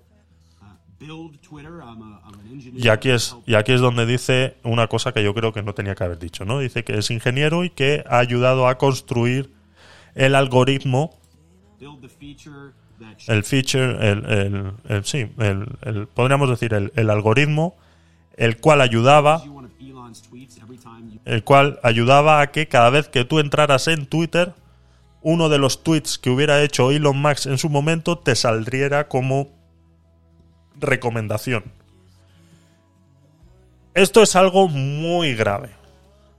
Esto es algo muy grave para una empresa como esta. Esto lo único que hace, aparte de que es inhumano despedir a alguien por correo electrónico, ya sabemos cómo es Elon y, y- los problemas que, eh, que tiene de, eh, psicológicos, eh, pues se habla de, de TDAH y de, y, de, un, de un nivel de autismo y, demás, que le cuesta entender, empatizar con las personas, ¿no? Eh, le cuesta empatizar con las personas y tiene pues este tipo eh, de cosas, ¿no? Pues como enviar un correo electrónico con un meme en el cual eh, te diga que es hora de abandonar el nido, estás despedido, ¿no? Pero bueno, parte de eso, que en Estados Unidos pues tendrán que pelear si eso es legal o no. En España ya se está hablando de que eso no es legal, no se puede despedir a nadie por email. La única manera de despedir a alguien en España de manera remota es a través de un burofax, ¿de acuerdo? Entonces, eh, eso de por sí está, está prohibido en España. Pero es que aquí hace una pequeña declaración eh, que no se nos tiene que pasar por alto, ¿no? Y es que hay algoritmos, se crean algoritmos para beneficiar a ciertas cuentas. Eh, esto es un problema. Esto es un problema. Porque por una de las cosas de las que se le echó a Donald Trump de Twitter es por intentar manipular la opinión de la gente. Es por hacer declaraciones a través de Twitter no muy amigas de todo el mundo. ¿Vale? Y he puesto de ejemplo a Donald Trump por un, por un pequeño detalle. Porque si tenemos en cuenta esto, todo aquello que hizo Donald Trump en su momento con las elecciones y cómo se dio a entender que Donald Trump ganó las elecciones porque tanto Facebook como Twitter estaban ayudándole para que eso se hiciera, esto lo viene a corroborar de que es cierto. Y ya no solo es cierto que eso se puede hacer y es posible que se haya hecho, sino que además esto es una semana antes de las elecciones del Congreso de Estados Unidos, donde 24 horas antes del Congreso de los Estados Unidos y la votación de los Congresos de los Estados Unidos, Elon Musk utilizó Twitter para posicionarse sobre un lado de la balanza en las votaciones al día siguiente. Y dirás, pues él lo puede hacer porque le da la gana. O es el dueño de Twitter y lo puede hacer. Pero es que ya no es que sea el dueño de Twitter, sino que yo, si sigo a Elon Musk, me interesa recibir sus, sus cosas. Pero con este algoritmo que dice que él ha ayudado a crear, lo que hace es que aunque tú sigas o no a Elon Musk, la sugerencia de sus Twitter te aparezcan a ti. Entonces, si te aparecen a ti las sugerencias del Twitter de Elon Musk y tú vas a votar mañana y de repente te sale el Twitter de Elon Musk en el que dice que hay que votar a los republicanos, entonces ¿es una manipulación electoral o no es una manipulación electoral? Ahora no. Entonces, ¿ahora qué tendríamos que hacer? Ahora Twitter tendría que echar a Elon Musk y tendría que chaparle su cuenta. Ah, no, que es que es el dueño. Entonces, eso de liberar el pajarito que dice Elon Musk, ¿realmente es liberalizar la plataforma para que esto no suceda? ¿O es que ahora, como es mi plataforma, voy a hacer lo que me salga de los cojones y esto va a seguir sucediendo igual hasta más? Si ya lo decía yo la semana pasada que una de las cosas por las que terminó comprando Twitter es porque al final le obligaron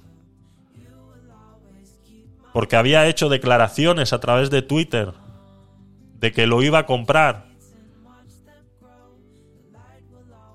Cuando dos días antes había comprado el 41% de las acciones, dos días después de hacer la compra dice que va a comprar Twitter.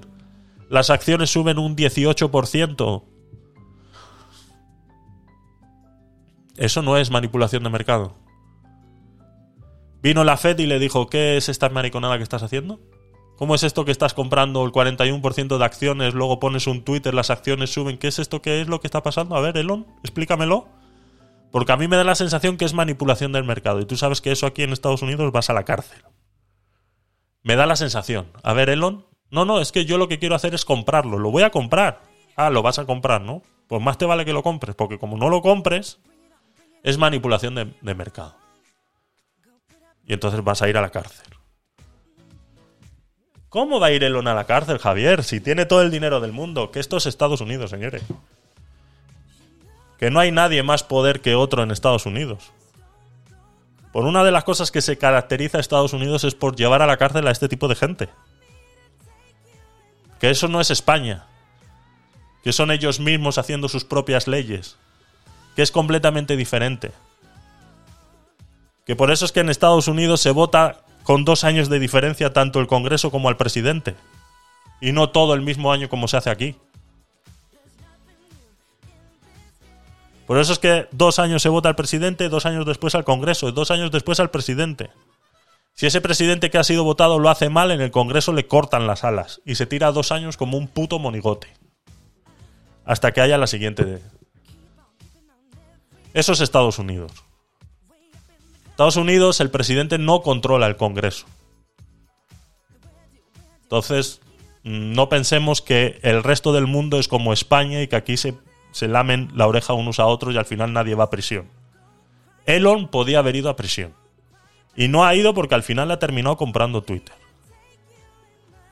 Entonces, ¿es verdad que Twitter ha liberado al pajarito? ¿Y va a ser una aplicación de libertad de expresión donde realmente todo se va a poder hacer? ¿O solamente se va a poder hacer lo que a él le salga de los cojones? Cuidado, eh. Cuidado. Luego tiene otro. Sube otro TikTok en el que dice que. Eh, Mujeres. muchas bueno. Cuidado, ch, quieto, calla. A ver qué vas a decir. Eh, el que le sigue a ese. De. eh, ¿Dónde está? Aquí. Fired by Twitter 2. Hey guys, um, yesterday I made a video about getting fired from Twitter that kind of blew up. Eh, hola chicos, ayer hice un vídeo en el que fui eh, eh, despedido de Twitter Um, in response to it blowing up, I got y no, no pensé que la respuesta iba a ser tan... que, que iba a, a volar la cabeza de las, de, las- de las personas. Y he recibido otro email de Twitter. Um, but before I talk about that, I just want to Pero antes de hablar de, de eso, quiero, quiero decir que no esperaba que este vídeo Um, eh, volara la cabeza de la gente y que estoy muy agradecido con todos que me mandaron mensajes eh, por email ofreciéndome un trabajo o una entrevista o, o- o decirme cómo eh, eh, reclamar esto judicialmente y esto es lo único que me hace pensar que todavía tengo fe en la humanidad 75% of messages were just evil, vile hatred. Just so much anger and hate. y luego pues también he recibido muchos eh, correos de odio y demás y que me merezco haber sido despedido y demás. Y eh, una de las cosas es por la que dice que mi trabajo en Twitter era crear el, el- el feature, el, el algoritmo que es para que vieras que los hilos, eh, los twitters de, de Elon eh, te salieran en recomendados. Cada vez que abrías la aplicación. Ese uh, video, eh, Se ha hecho viral, ¿no? Y Elon eh, me ha mandado otro eh, correo electrónico y es este que os voy a mostrar ahora. Eh, hemos sido, a ver si lo pone, ahí, ahí. Hemos sido notificados del vídeo que posteaste ayer detallando los métodos y detallando el método y cómo eh, fue, fue terminada tu relación con Twitter. Eh, eh, por favor, entiende que esto es una violación a nuestros eh, acuerdos eh, de privacidad que tenemos. Así que lee a continuación. Y es otra foto de Elon Musk con un, es un meme donde dice eh, un pequeño pajarito me ha dicho que desistas y ceses lo que estás haciendo, ¿no? Como diciendo, deja de hacer lo que estás haciendo, que un pajarito me ha dicho cosas. It was from the chief legal officer Tim. Y este ha sido enviado por Matt Seifer. eh, no, eh, no, Tim Hagrove. Eh, Matt es él. Eso es. Que es el, el jefe de, abogados de, de Elon. and it had another meme saying, A little bird told me. Y esto es otro meme diciendo eh, un pequeño pájaro me ha dicho Cease and desist. eh, cesa y desiste. Um, so yeah, I I uh, I don't really know what to to think. I'm just gonna kind of relax No sé qué, qué pensar al respecto. this weekend. Um, and I know there's been a bunch of people saying things in my comments. Uh, Eh, he recibido un montón de, de gente eh, en, en los comentarios um, is y la eh, gran respuesta que voy a, a contestar es is is this real? ¿es esto real? Um, and I just want to say that yes, this, Y quiero decir que sí, this is real 1970s era wood paneling. es tan real como que en esta pared hay 97 eh, paneles eh, que cubren eh, la pared, ¿no? Um, and I love it. y So it's not going anywhere anytime soon. All right, guys. Uh, well, thanks thanks for all the support. gracias por Um, todo el apoyo. Yeah. Okay. Y- ok, y ya está. Pues así es como Elon está despidiendo a la gente. Eh, esto pues tendremos que ver si alguien en Estados Unidos nos puede ayudar y nos puede confirmar que esto sea legal en Estados Unidos despedir a la gente así. En España no lo es, ¿de acuerdo? En España es más, eh, esta es una noticia que íbamos a traer la semana pasada, pero como no nos dio tiempo no lo hicimos. eh, a través de, de UGT eh, hizo un Twitter, dice, nos llega que Twitter Spain SL despide sus 26 trabajadores por correo. En nuestro país debe hacerse como despido colectivo, requiere abrir periodo de consultas, negociar 15 días y comunicarlo a las autoridades laborales. No hacerlo así convierte los despidos en nulos. Abro hilo. Dice, la empresa tendrá que readmitir a todos los despedidos. UGT se pone a disposición de los afectados para impugnar colectividades y denunciará ante la inspección de trabajo la actuación de la empresa. Los despedidos de Twitter Spain SL eh, demuestran la necesidad de recuperar la autorización administrativa previa a los despidos colectivos. Quedó pendiente en la última reforma y es evidente que lo tenemos que entonar, en, entomar. La gente no puede estar tan desprotegida. Un Estado social y de derecho no puede permitir que un señor, por muy rico que sea, deje a las personas sin trabajo pisoteando sus derechos. UGT lo va a combatir todo el soporte a los trabajadores de Twitter global. Vale. ¿Qué pasa con esto? He leído, eh, no he podido recuperarlo, que es lo que más me jode de, de cuando leo cosas, es, es que luego las voy a... eh, no las guardo en el momento. Eh, esto habla de por email si se puede o no se puede, cómo debe comunicarse en una empresa el despido. Hay una noticia. eh, ah, es que no sé si ha sido aquí, pero es que est- estos anuncios.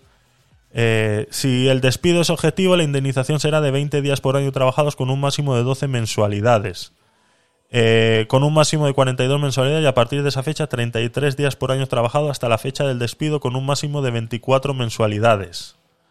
¿Vale? Será de 45 días. eh, depende del tipo de despido. Si el despido es improcedente y así es reconocido por la empresa o declarado judicialmente y la empresa no opta por la readmisión, será de 45 días por año trabajados. ¿Vale?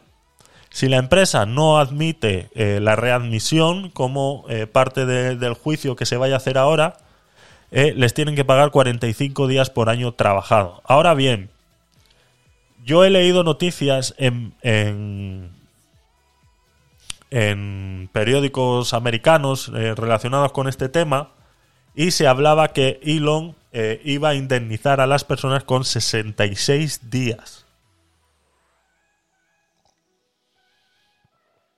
Ahora bien, eh, no sé si se habla de solamente en Estados Unidos o no sé si se habla de todo el mundo. Ahora bien, si es en todo el mundo, aquí van a salir perdiendo. Entonces, eh, habría que ver por dónde va todo esto. Yo espero que salgan más noticias eh, de aquí a unos días en relación a este tema. Pero una de las cosas que... eh, uno de los grandes problemas que tenemos en España en relación a derecho laboral es cómo se ejecutan las cosas. Y uno de los grandes problemas, lastimosamente, pasan a ser todos estos sindicatos manipuladores de información donde intentan convencer a personas de que algo que está sucediendo les va a convenir que si ellos lo hacen es mejor o peor. Ellos siempre te van a decir que si ellos te ayudan va a ser mejor. No se nos olvide que cuando un sindicato se mete de por medio, no solamente se está llevando el, el dinero que ya de por sí recibe como eh, subvención del Estado por ser eh, sindicato, sobre todo estos sindicatos mayores, UGT, la CCCO y demás, reciben subvenciones del Estado, sino que además cada vez que gestionan eh, estas cuestiones, ellos también se llevan un porcentaje de, del dinero, ya sea lo pague el Estado o lo pague la gestión. Entonces, si UGT se mete en el tema la empresa mm, decide que no se admite la readmisión, eh, la ley les va a obligar a pagar 45 días por año. Ahora bien, si Elon estaba intentando o, tenía previsto, como he leído en alguna noticia en Estados Unidos, pagar 66 días, entonces aquí van a perder dinero. Es un detalle que eh, em, tendrían que analizar toda esta gente que ha sido despedida eh, de Twitter tendrían que analizar si eh, les conviene que UGT eh, lleve su caso. Porque si UGT se mete por medio, la ley en España son 45 días. Y tenlo por seguro que si le toca los huevos a Elon, al final va a decir, ¿qué? ¿Cómo? ¿45 días? Pues ya está, venga, 45 días, a tomar por culo. Yo iba a dar 66. Pero... Mm, ¿Ha visto que a los huevos? Pues toma, 45. ¿Vale? Entonces, eh, mm, mm, cuidado, cuidado que, eh, que están pasando cositas, están pasando cositas y eh, a ver qué pasa, a ver qué pasa. en teoría aquí han despedido a treinta y pico de personas, 26 trabajadores por correo. Entiendo que será el mismo correo, nadie ha salido con ese correo aquí en España. Eh, no sé si les habrán amenazado o alguien les habrá dicho que no lo enseñen. Eh, pero bueno, no lo sé. Entonces, esto está ahora mismo tan opaco que no se sabe realmente qué es lo que está pasando. Que todo lo que estamos, eh, intento yo averiguar, cada vez es más engorroso, es muy, muy, muy opaco todo lo que está sucediendo. Lo único claro, claro, claro que tenemos es el, a través de los TikTok que ha subido este señor y que por eso ya se ha metido en problemas por hacerlo. Entonces, eh, no sé realmente eh, por dónde terminará, por dónde terminará este, este asunto. Así que no sé. Vamos con otra red social que la está liando. O empresa.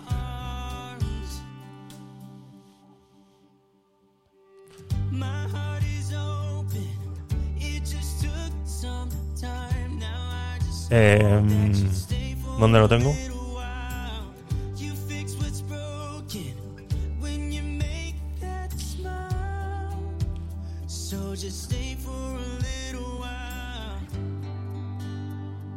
Meta.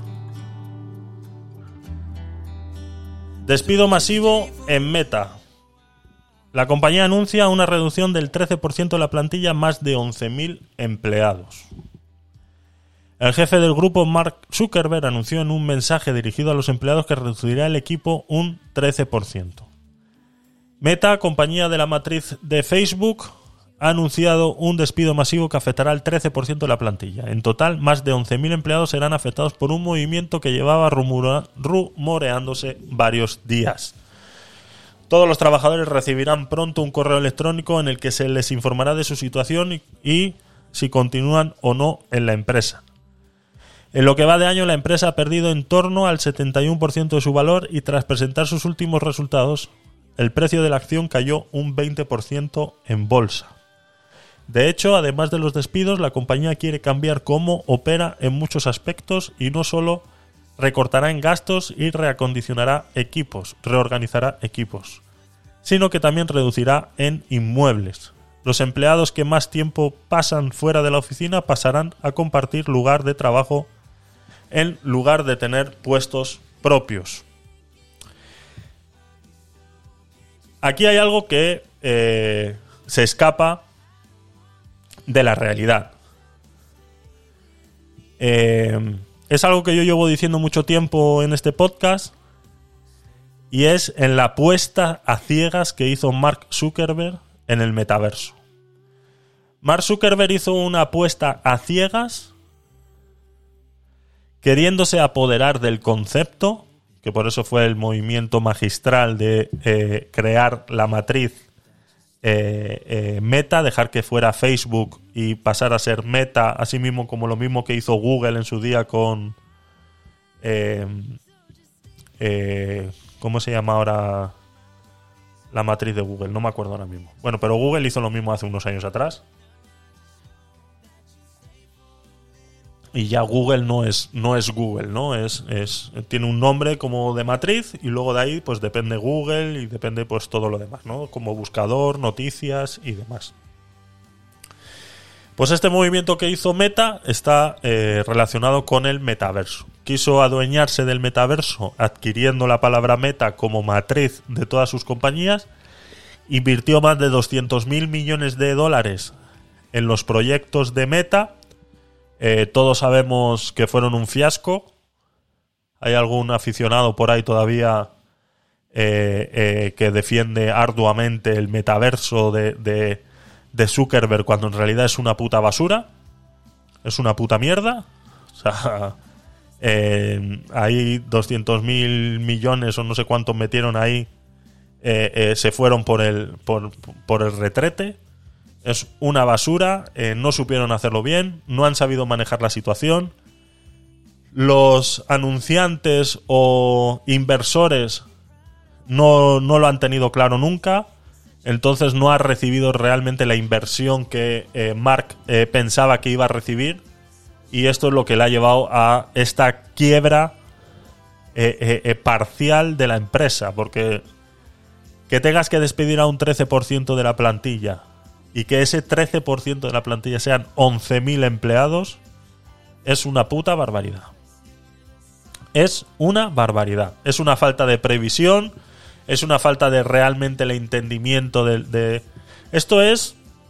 Esto es como cuando sacó Zuckerberg y dijo que iba a crear una moneda virtual y que luego pues en Estados Unidos le frenaron los pies porque porque no era viable, ¿no? No, no es en Estados Unidos no es legal eh, eh, crear monedas virtuales para luego utilizarlas para comercio y demás. Entonces le frenaron los pies y se dio cuenta que no, Pues esto es más o menos lo mismo. Aquí al final los comerciantes le han frenado los pies y le han dicho que lo que está eh, haciendo no tiene ningún sentido y que es una basura. O sea, lastimosamente es una basura.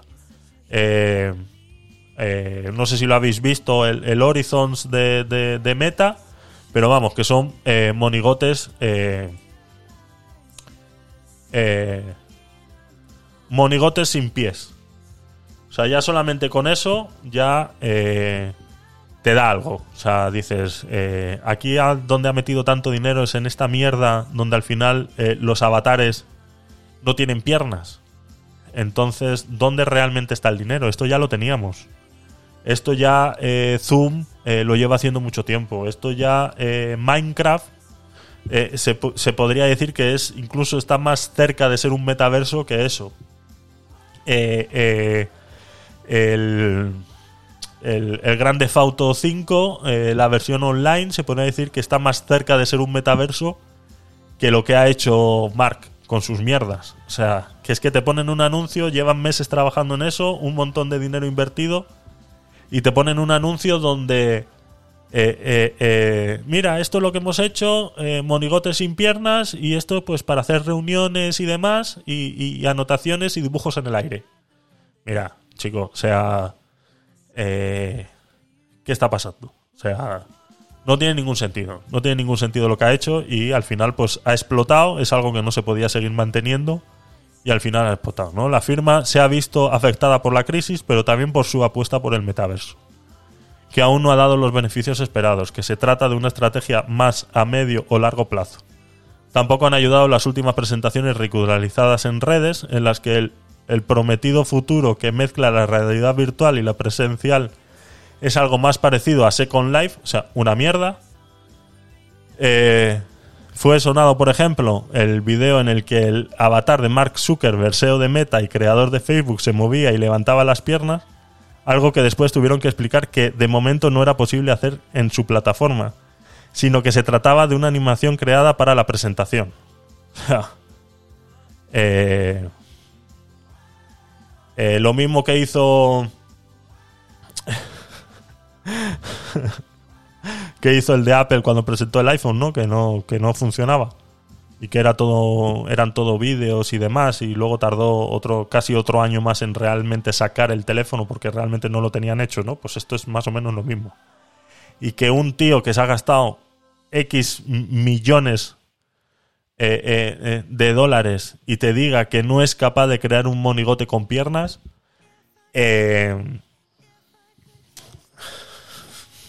O sea, da mucha pena, da mucha pena. Hay muchos, hay muchas empresas pequeñas, pymes de 6, 7 tíos haciendo eh, eh, diseño computarizado y 3D que son capaces de hacerte eso en una tarde. Y que tú con tantos millones de, dólares no hayas sido capaz. Pues chico, pues no lo entiendo. No lo entiendo. O sea, realmente una, una pena. Realmente una pena. Fue el propio Zuckerberg el encargado de trasladar esta noticia. Uno de los cambios más difíciles de la historia de la empresa a sus trabajadores. También asumió la responsabilidad. Ha decidido reducir el tamaño de nuestro equipo aproximadamente un 13%. Es que son 11.000 personas. 11.000 personas a la calle, que se dice rápido, ¿eh? Aquellos trabajadores que sean despedidos hoy ya no podrán acceder a los sistemas de Meta por la cantidad de información sensible, aunque sí a su correo electrónico para que todo el mundo se pueda despedir. Uy, qué bueno. Qué bueno ese. Qué bueno es el Zuckerberg. Al menos les deja despedirse a la gente. Eh, además de los, de los despidos, el directivo detalló una serie de pasos adicionales que tomarán para convertirse en una compañía más ligera y eficiente. Reducirán los gastos y extenderán la paralización de nuevas contrataciones al menos durante el primer trimestre de 2023. Al final, eh, Zuckerberg se va a tener que dedicar a vender hot dogs en la puerta de, del campo de ahí de, de béisbol de, es que porque de verdad que no, no sé qué le está pasando a este hombre, pero se le están yendo las cosas de las manos. Eh, no solo el metaverso ha tenido que ver, Meta, que también es propietario de WhatsApp e Instagram, ha visto cómo otras redes sociales como TikTok le comían terreno a Facebook e incluso a Instagram, especialmente a la hora de atraer usuarios jóvenes.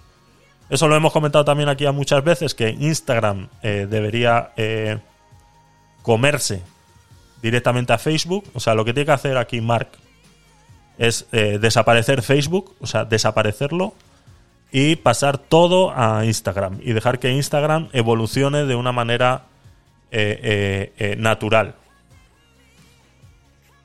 Al final se termina tratando a las personas como simples números. Así es, así es. Es que el, el- problema con esta. con estas grandes empresas ya no es que traten a la gente como números, sino que les venden una idea que luego resulta que no tienen.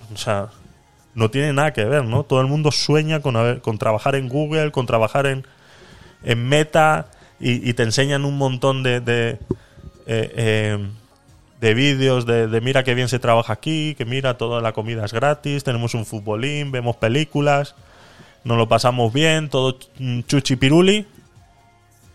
Pero luego, a la hora de la hora, o sea, lo que realmente importa es cuánto gano, lo que me llevo yo en mi bolsillo y qué va a pasar el día que me eches. Ya está. Porque tú eres un puto número. Ya está. Y este tío contrató muchísima gente pensando en que el metaverso iba a ser el boom y que en el momento que él hiciera. O sea, este señor se ha creído Dios. Este señor se ha creído Dios y dijo, va, yo voy a hacer la jugada maestra como la que hice hace muchos años creando Facebook y que fue el boom y fue, vamos, el, el Internet 3.0 lo voy a crear yo ahora cambiando mi nombre y creando la matriz que es Meta y claro, como yo soy Mark Zuckerberg, mm, compro Meta, hago esto, le pongo el nombre, pim pam, pim pam y ahora la gente me va a venir a besar los pies. Te ha salido el tiro por la culata, Mark. Te ha salido el tiro por la culata. Demostrado. O sea, no tienes ni puta idea. Y Facebook fue una carambola. Ya está. Esto lo único que demuestra es que Facebook fue una carambola. Fue crear una herramienta en el momento adecuado, preciso momento, eh, ya está. Se juntaron los astros en ese momento y Facebook fue lo que fue y lo que duró, porque ahora mismo, hoy en día, es una basura. Es una basura. Yo no sé quién sigue utilizando Facebook. De verdad, yo sigo recibiendo notificaciones por ahí. Fulanito de tal ha cambiado su foto de perfil. Le das a entrar, dices a ver qué tontería ha puesto y te, das cuenta que sus últimos posts son uno cada 15 días cambiando su foto de perfil. Eso es todo lo que ha subido. O sea, es que la gente no sé. Mm, No sé quién sigue usando eso. Pues eso. Eh, para cambiar la foto de perfil y que se entere todo el mundo de que ha cambiado la foto de perfil. Luego ya te digo, entras y todos sus posts de hace un año y medio son todos cada 15 días cambiando la foto de perfil. Mira, eh, pues ya está. Eso está, eso está muerto. Entonces lo que tiene que hacer es desaparecer y darle la oportunidad a Instagram de realmente competir con TikTok. Y hasta que no salga del formato ese arcaico que nos, nos obligó Instagram de las fotos cuadradas y demás, porque no hay otra cosa que más odie yo ahora mismo. Que son, que todavía, a día de hoy, estás destroyer, ¿eh? Es que, yo no me- es que me has calentado hoy, de verdad. Y no he terminado, ¿eh? Espérate que lleguemos a lo del Albia. Espérate que lleguemos a lo del Albia, porque ahí tengo telita que soltar, porque hay cada hijo de puta por ahí en el mundo que es que yo me los comía vivos. Me lo ponen delante y me lo como vivo. O sea, yo soy. Yo soy el abogado y estoy en ese juicio como los del Albia y me los como vivo, pero vamos. O sea, es que le, le salto encima, le salto encima y le muerdo el cuello a esos hijos de puta. Ahora veremos las declaraciones que hizo el jefe de seguridad y el, el interventor que le hizo la llamada al conductor del Albia. Eh, las tonterías que son capaces de decir la gente por salvar su culo y decir aquí a lo Poncio Pilato, me lavo las manos y haced lo que queráis, ¿no? Pues igual. Pues esto igual. Y, Instagram tiene que acabar. O sea, tiene que acabar ya con ese... eh, eh, le funcionó un tiempo obligar a la gente que las fotos sean cuadradas, cambiar la idea de las personas, pero en el momento en que tu esencia se pierde, que tu esencia era esa, tener las fotos cuadradas, en el momento que tu esencia se pierde porque ya me empiezas a meter anunciantes a los cuales no le estás obligando que las fotos sean cuadradas y ya de repente aparecen fotos rectangulares, videos en 16 novenos eh, y demás, y dices, entonces, eh, si quitamos lo de las fotos cuadradas, lo quitamos para todo, no solamente para los anunciantes, o sea, para invadir mi pantalla de mierda que no estoy queriendo ver, ahí sí lo podemos hacer en vertical o en 16 novenos un vídeo, así todo bien bonito. Pero quiero subir yo como usuario una foto que al final es el que le da la vida a la, a la aplicación, son los usuarios. Porque si la aplicación no tuviera usuarios, el anunciante no estaría interesado en anunciarse ahí. Entonces, que yo como usuario tenga que seguir bajo el yugo de las fotos cuadradas y luego tú venga un anunciante y diga, no, es que mi producto para que se vea bien tiene que ocupar toda la pantalla. Entonces, ahí sí. Pues entonces esas son cosas que tienen que ir cambiando. A ver, vamos a poner audios. Eli, gracias por estar ahí. Te escuchamos. Mm, Buenas tardes por aquí. Bueno, aquí es tarde. Eh, hace mucho tiempo que no entraba a tus directos, ni a prácticamente ninguno. ¿Sabes por qué? Entonces, bueno, mando un saludo para todos los que están escuchando y para ti también. Y me has hecho reír muchísimo, Javier. Te explico ahora por qué. Perdón, que me había muteado. A ver, explícamelo, explícamelo. Eh, anteriormente no había podido ni saludar porque estaba bastante ocupada y no podía eh, hablar, pero he escuchado todo, he aprendido y me ha gustado mucho tu podcast. Y bueno, con respecto a Facebook, te diré que es una plataforma un poco más eh, ligera que Instagram. Y al menos para los países de aquí de Latinoamérica pobres, que como Cuba, Pues creo que es una manera de, de estar en contacto con nuestras amistades y, y- y personas que tenemos lejos que, y que apreciamos mucho. Y bueno, hay algún que otro contenido de calidad, como que no, sí, te lo puedo asegurar porque estoy allí. Bueno, lo que me mandaste el otro día. reír, porque yo soy una de esas que pongo cada cierto tiempo algo y casi siempre cambiando el perfil. Pero no, también comparto alguna que otra información Ay, y cosas bastante curiosas y, y hasta graciosas, ¿no? Sí, entiendo lo que, lo que me dices. Sí, es verdad que tuvieron, eh, después que salió la aplicación de Facebook, tuvieron que crear Facebook Lite. Y era porque era súper pesada y para, para países eh, pues como eso, como Cuba, la India o países en desarrollo donde el Internet y el consumo de Internet tiene un coste elevado, pues sí es verdad que es necesario que esas aplicaciones pesen poco y que lo que se comparta eh, se comparta de una manera en la que no consuma internet. Y es verdad que Instagram, pues al ser todo fotos y vídeos, pues al final eso es un consumo exagerado. Ahí lo entiendo, lo entiendo. Y bueno, y si tú eres de las que cambia su foto de perfil cada 15 días, eh, recuérdame no seguirte en Facebook. Eh, ¿quién ha cambiado la foto de perfil? ¿Incitos? ¿Topolina? ¿Rino? ¿Y el otro pollo que llama el gato? ¿Quién? Uy. Ay, Dios mío. Y entonces, bueno, ojalá, ojalá no se vaya a Facebook aún porque tengo que sacar información que tengo ahí eh, que no quisiera perder. Entonces, eh, bueno, al menos por esa parte, creo que para nosotros, para los cubanos, pues es importante. Eh, ahí nos enteramos de muchas cosas y mm, al menos para nosotros funciona. Pero bueno, eh, entiendo por qué lo dices, porque yo he entrado a otras plataformas y como esta, por ejemplo, que me interesan más, me gustan más. Y bueno, este Instagram sí para mí es muy pesado, me gasta muchos megas, YouTube Claro. también, Sí. pero bueno, Sí, sí, lo entiendo. Al fin y al cabo eso eh, hay usuarios también que, que seguirán usándolo, pues como tú dices, ¿no?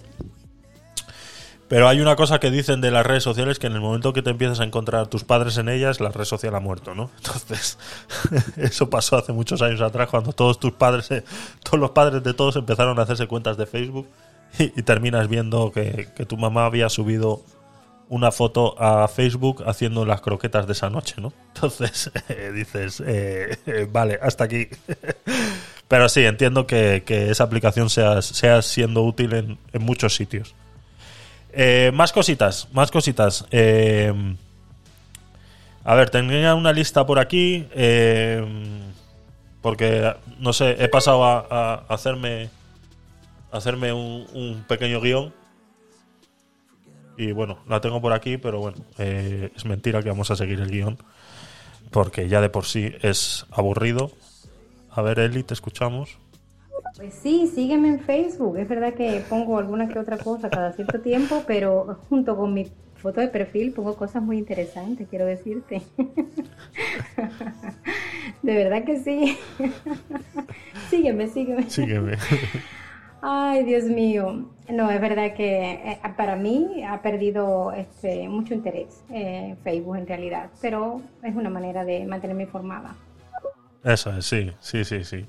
¿Estuviste haciendo los deberes? Sí, sí. eh, a ver, yo tengo el... Utilizo la aplicación esta de Flipboard, flipboard.com, que te deja ir eh, guardando todas las noticias que... eh, pues, pues aquí yo lo utilizo pues para eso, ¿no? En modo de guion, más o menos de todas las noticias, ¿ves? Pues le pongo el título aquí, Podcast 9 número 31 y más o menos pues voy eh, intentando hablar de todo esto. ¿Qué pasa? Que yo cuando abro estas noticias, pues como la que acabamos de ver ahora, que está llena de anuncios, esos anuncios se van refrescando cada 30 segundos.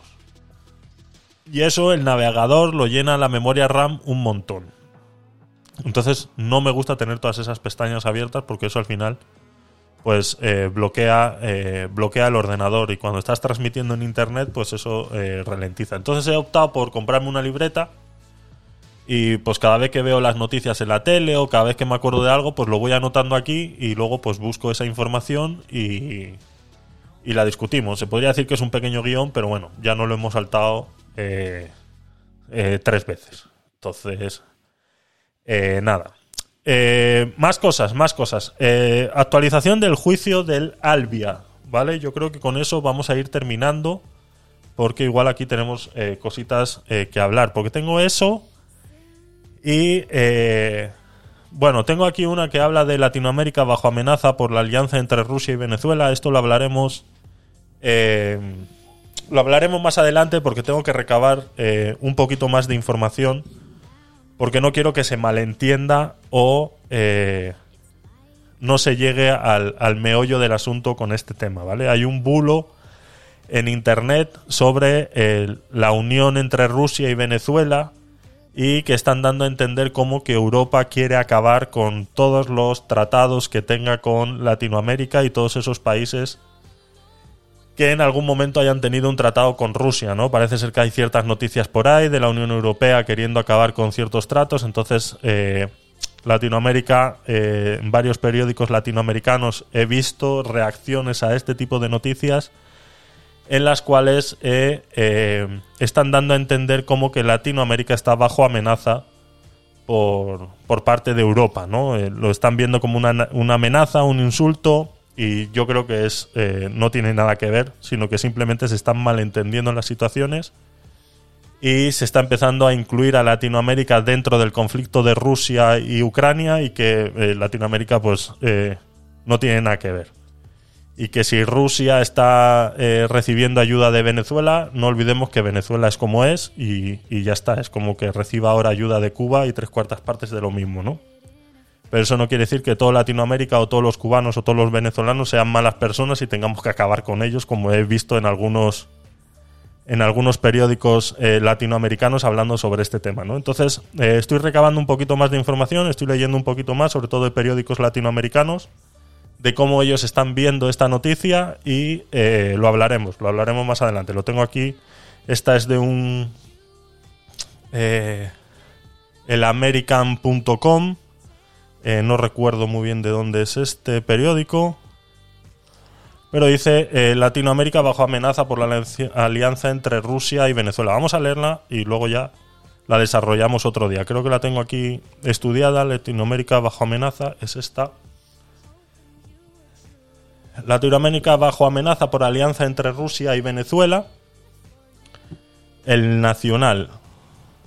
Dice, más allá del eh, recorrido diplomático en conjunto que tiene Rusia y Venezuela, se trata de una alianza con fines de manipulación propagandística en Latinoamérica, según una investigación hecha por distintas organizaciones. El informe publicado por Transparencia Venezuela detalla que el gobierno ruso quiere detener el avance de Occidente en Europa del Este aunque también desea influenciar en el área donde tiene fuerza Estados Unidos, como es América Latina. ¿no? En 2008, en sus líneas estratégicas de política exterior, Rusia había manifestado su intención de darle mayor empuje a las relaciones globales con esta parte del mundo, ¿no? haciendo eh, reseña eh, con eh, Venezuela.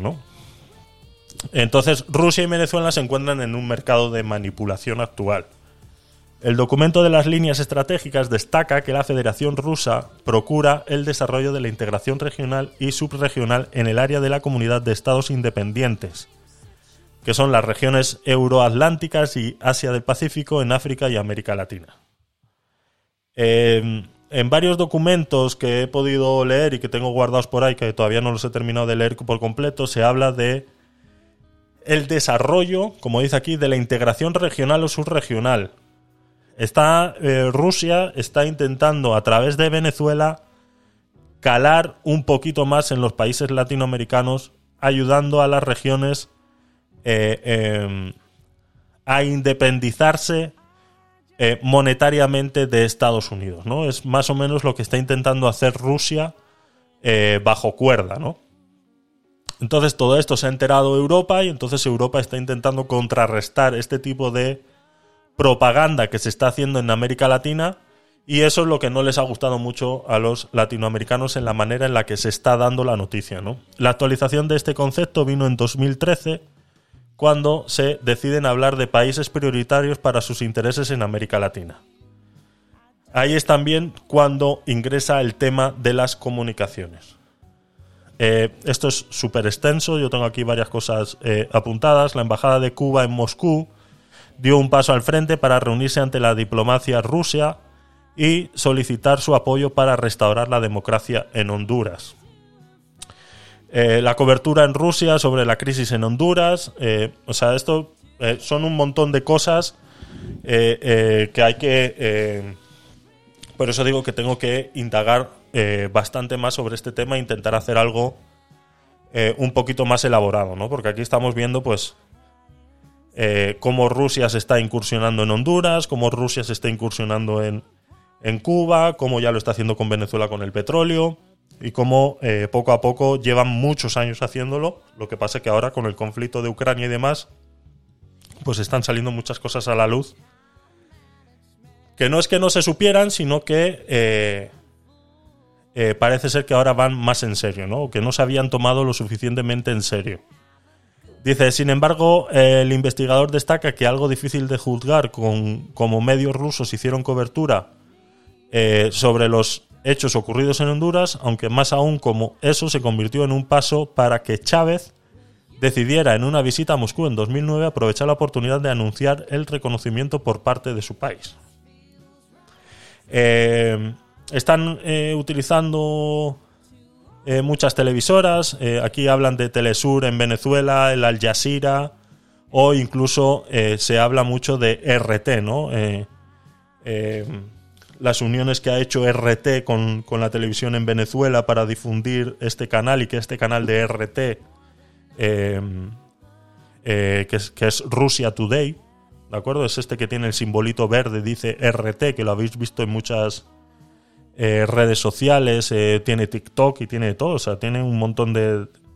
Pues en, en Venezuela se puede ver a través de televisión y del cable, ¿vale? Entonces, eh, es un medio de comunicación, es un- una televisora, Russia Today, que está muy, muy sesgada con, el, con la política rusa, ¿no? En, en cuanto a la presencia de Russia Today en Moscú, no importa tanto la verdad periodística, sino la narrativa de acuerdo a los intereses del Kremlin.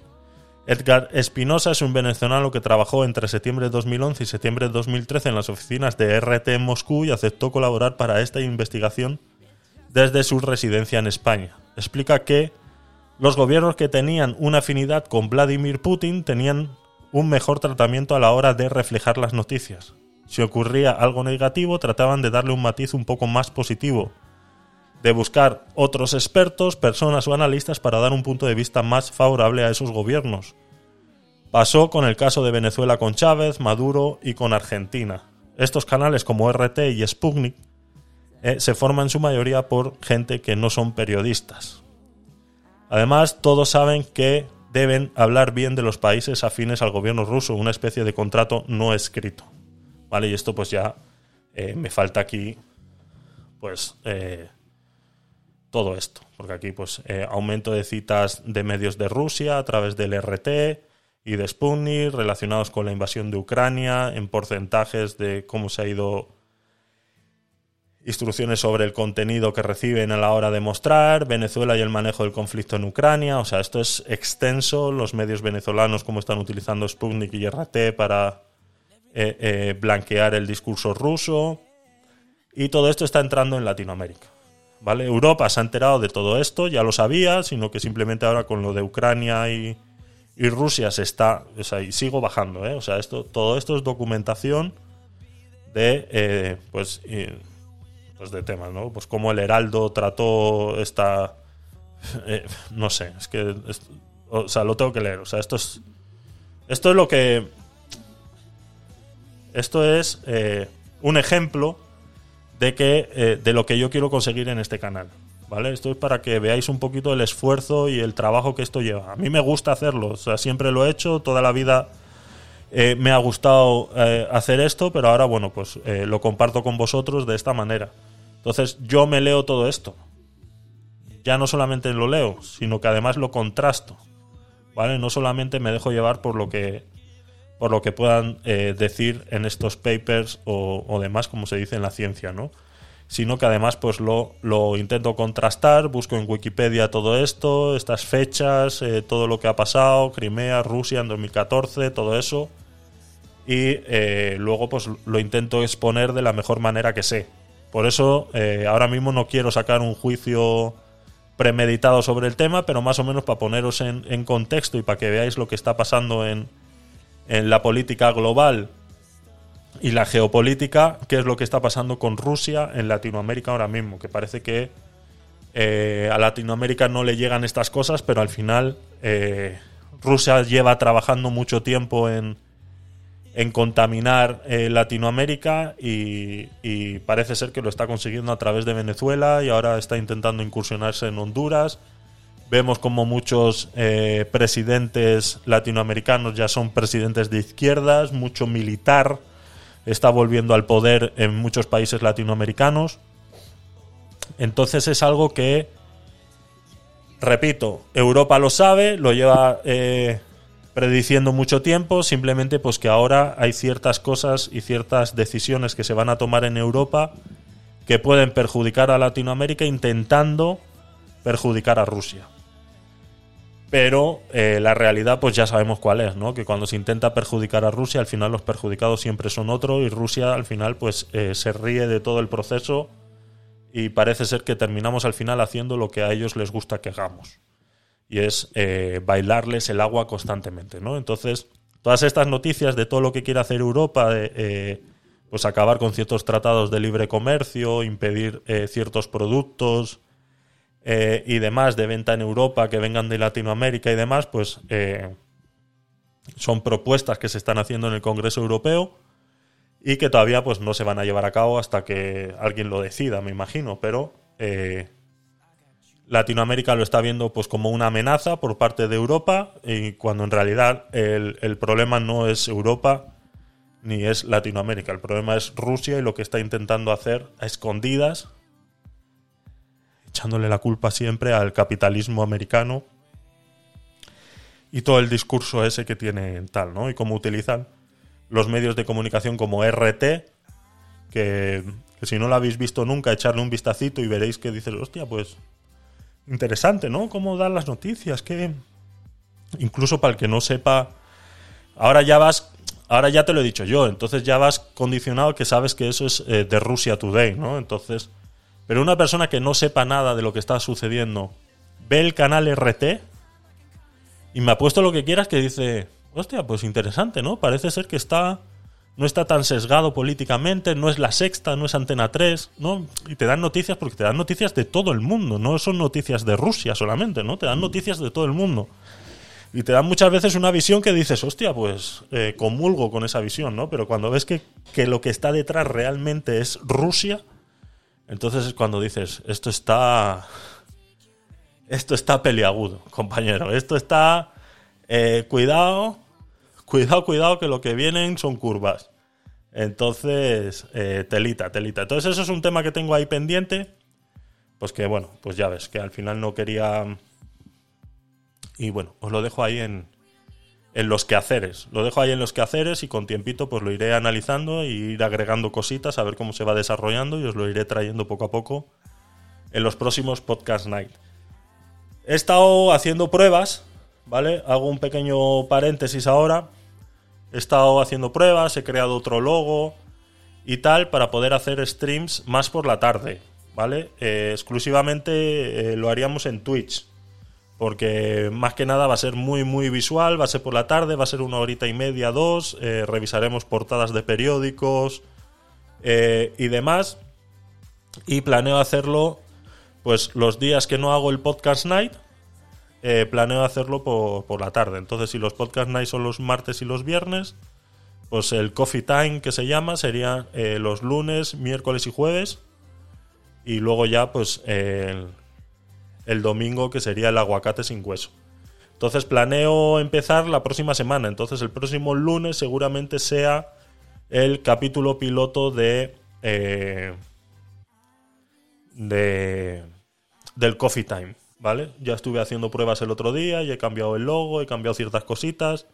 Estuve probando la nueva función de Twitch para invitar a gente y hablar de temas, entonces si alguno está animado un día de, estar conmigo en un coffee time por la tarde y tomarnos un café juntos y discutir por lo que vayamos viendo o si tiene algún tema específico, que me escriba y lo, y lo tratamos a esas horas. Mm, seguramente sea a partir de las 5 de la tarde. Intentar empezar a las 5 de la tarde y alargarnos una hora y media, dos a lo mucho.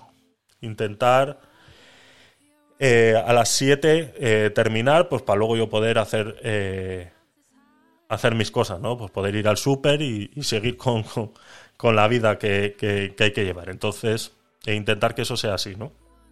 A ver, nos dice Miquel en, en Twitch, yo soy hispano-venezolano por unos venezolanos que me dieron eso. Y allí se van muchos a Miami. Sí. Yo conozco muchos venezolanos el tiempo que estuve, sobre todo viviendo en Panamá. Y luego, eh, cuando estuve trabajando en tiendas de compro oro, eh, conocí muchos. Conocí muchos porque eh, salen mucho de, Venezuela. Y sobre todo es gente que, que tiene dinero, pero tienen un problema en Venezuela que solamente les dejan salir con X cantidad de dinero. O sea, cuando... En Estados Unidos también hay mucho, sí. Eh, cuando salen de, de viaje solo les dejan salir con X cantidad de dinero. No sé cuánto es, pero yo por lo poco que he entendido hablando con ellos son como 5.000 dólares. Entonces, eh, solamente la tarjeta tiene un límite de 5.000 dólares para usar en el extranjero. Tienen todo su dinero disponible, pero solamente tienen 5.000 dólares para utilizar en el extranjero. Entonces, cuando yo estaba aquí en el Compro Oro en España trabajando, me venían muchos ofreciéndome eh, utilizar su tarjeta y que yo les diera efectivo, ¿no? Y ellos pues me pagaban a mí por hacerle esa transacción. Eh, yo no lo podía hacer porque en, en el Comproro no, no hacemos eh, ventas con tarjeta ni nada por el estilo, entonces no, tengo no, no teníamos datáfono en el Comproro, ¿no? Pero venían muchos, muchos venezolanos ofreciéndote ese, ese, ese trance de pasar la tarjeta por 500 euros, tú quedarte con 50 y darles 450 euros en efectivo para que ellos pudieran comprar en otros sitios, porque aparte de que de tener ese límite en la tarjeta, eh, pues también parece ser que les fiscalizaban en qué usaban el dinero y demás, ¿no? Entonces buscaban sitios, eh, pues como esos, ¿no? Eh, eh, tiendas de bolsos y cosas así, pues que pudieran comprar cosas y hacer ese, hacer ese trance. Y, cuando estaba en Panamá también conocí, conocí bastante, sobre todo eh, eh, familiares de, personas con petróleo y demás, y, la gente maneja bastante dinero. Hay gente que es gente que maneja bastante dinero.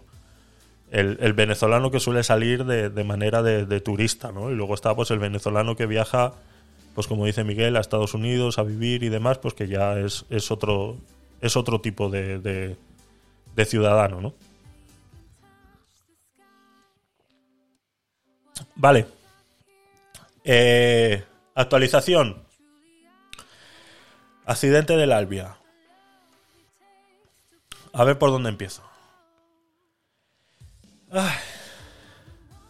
Han salido dos personas a declarar en estos días. Uno, el ex jefe de seguridad de Adif, y otro, el interventor que telefoneó al conductor el, del tren, ¿vale? Este ya lo había hecho la semana pasada, pero han salido ahora declaraciones nuevas de ese mismo juicio, eh, que no sé por qué, pero no, no, no puedo verlo online. No sé qué, qué pasa, que no lo... Cuando intento acceder ahí a, a poder verlo online, no, no puedo. No sé qué pasa, que no puedo. Eh, entonces me tengo que remitir pues a todos estos cortes que hacen eh, y demás, ¿no? Volviendo al interventor y antes de entrar con el ex jefe de seguridad, eh, a ver, eh, lo tengo por aquí. Este tiene audio, vale. Eh, esto es de El País. Esto es lo que esto es lo que digo que es que me salen un montón de, de publicidades aquí y esto. El, el interventor que telefoneó al conductor del tren justo antes del accidente dice, ¿vale? Agarraos, que vienen curvas y nunca mejor dicho. Me duele hasta el cuello de solo pensar eh, en estos hijos de puta. Porque a mí me ponen delante a este hijo de puta y al otro que vamos a hablar, y vamos, y es que me los como vivos. O sea, a este, a sus abogados y a todo el hijo puta que crea que lo que está diciendo es verdad. O no solamente que sea verdad, sino que puede pensar que diciendo estas estupideces se está salvando el culo.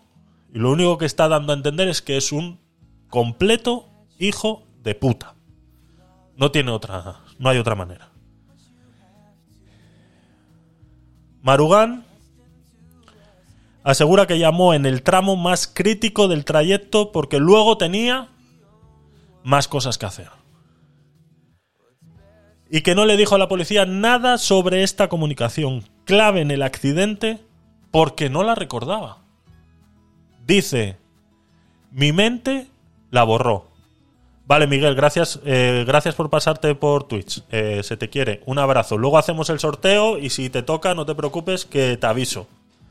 Pero gracias por estar, gracias por estar ahí, por estar aquí con nosotros. Entiendo que esta hora no es fácil para todos. Por eso, una de las cosas por las que quiero hacer un poquito más de tarde eh, es esa, ¿no? Para que todos podamos eh, participar. Estas, estos, estos horarios los voy a seguir manteniendo, al menos el del martes y el del viernes, para que la gente en Latinoamérica también lo tenga más fácil, porque aquí a las 5 de la tarde, pues en Latinoamérica es de madrugada, entonces eh, también es injusto que, todo pase a, horario de, de- de tarde aquí en España cuando tenemos gente en Latinoamérica que nos escucha, ¿vale? Entonces, estos no os preocupéis que el podcast night va a seguir existiendo. El que está en pruebas son los coffee time de la tarde, ¿no? Este hijo de puta se llena la boca diciendo que llamó en el tramo más crítico del trayecto, o sea, que sabía que el tren estaba en el tramo más crítico del trayecto. Los interventores son las personas encargadas de corroborar que los trayectos que están haciendo los trenes en vivo y en directo, primero es correcto, que no hay nadie que se haya equivocado de vía, que no pueda existir una colisión, o sea, son los que sí o sí se saben cómo es el trayecto. Es más, son las personas que saben si tienen viajeros dentro del tren que se tienen que bajar en X o Y estación. Entonces, hay a veces pues que durante el trayecto alguna persona que ha contratado un viaje de entre Madrid y Galicia pues se quiere viajar en el apeadero de, de en otro sitio, ¿no? Pues esta información se la tiene que dar al al maquinista porque igual esa parada no estaba contemplada en el en el, itinerario y entonces ya tiene que ser contemplada. Entonces, este son el tipo de llamadas que el interventor hace al maquinista, aparte de la tontería que para lo que le llamó este realmente, que dice que eh, es que mi mente borró esa llamada. Le preguntan, ¿por qué usted no, no dijo nada de esta llamada cuando le interrogó la policía? Ah, es que mi mente lo borró. Dice, ¿y cuándo usted se dio cuenta de que esto había sucedido? Pues me di cuenta días después, cuando mis familiares me llamaron diciendo que había una, eh, una llamada de teléfono por las redes sociales y como reconocieron mi voz, entonces ahí, en ese momento que un familiar me dijo que eso estaba en las redes sociales, entonces ahí ya me volvió a la mente. Marugán asegura que llamó en el tramo más crítico del trayecto porque luego tenía más cosas que hacer. No nos olvidemos que la llamada que hizo el interventor al conductor era sobre si el tren estaba o no habilitado para pasar por X o Y estaciones. Llamó en el momento más crítico, sabía que era el momento más crítico del trayecto, aún así llamó porque como luego tenía más cosas que hacer, dice, pues bueno, le llamo ya y ya está. Para que sepa pues que tiene que pasar por esa estación o no tiene que pasar o para saber si el tren es capaz de pasar por ahí o no. Pues, le llamo ya. Mira, hijo de puta. Hijo de puta, uno. Y que no le dijo a la policía nada sobre esa comunicación clave en el accidente porque no la recordaba. Dice, mi mente la borró, hijo de puta, dos.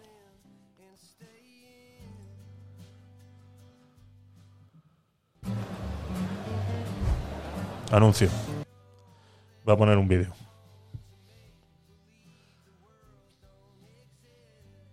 Anuncio. Vamos. Joder con los putos anuncios.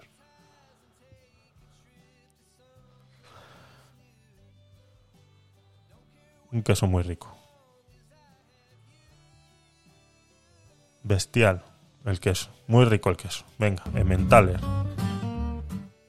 ¿Por qué usted cuando declara ante la comisaría, dos días después del accidente, ante la policía, perdón, en comisaría, no, no, no dice nada de esta conversación?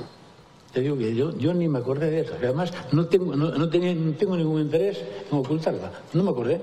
Bien, pero usted no recordaba eh, esa llamada ¿O usted no recordaba los últimos eh, minutos o los últimos instantes antes del, del- del accidente? De- de- del accidente sí, pero, pero en ese momento la llamada no, no recordaba.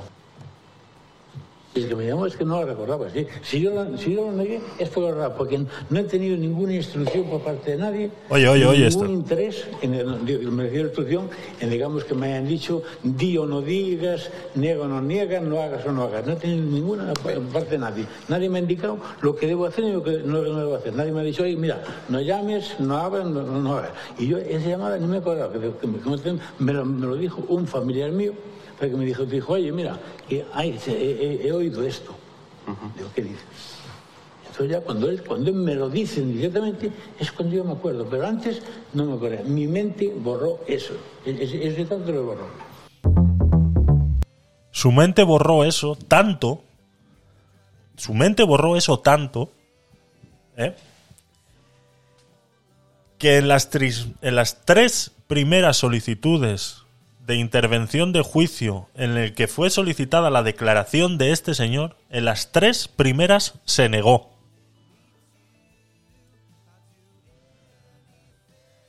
En las tres primeras declaraciones se negó.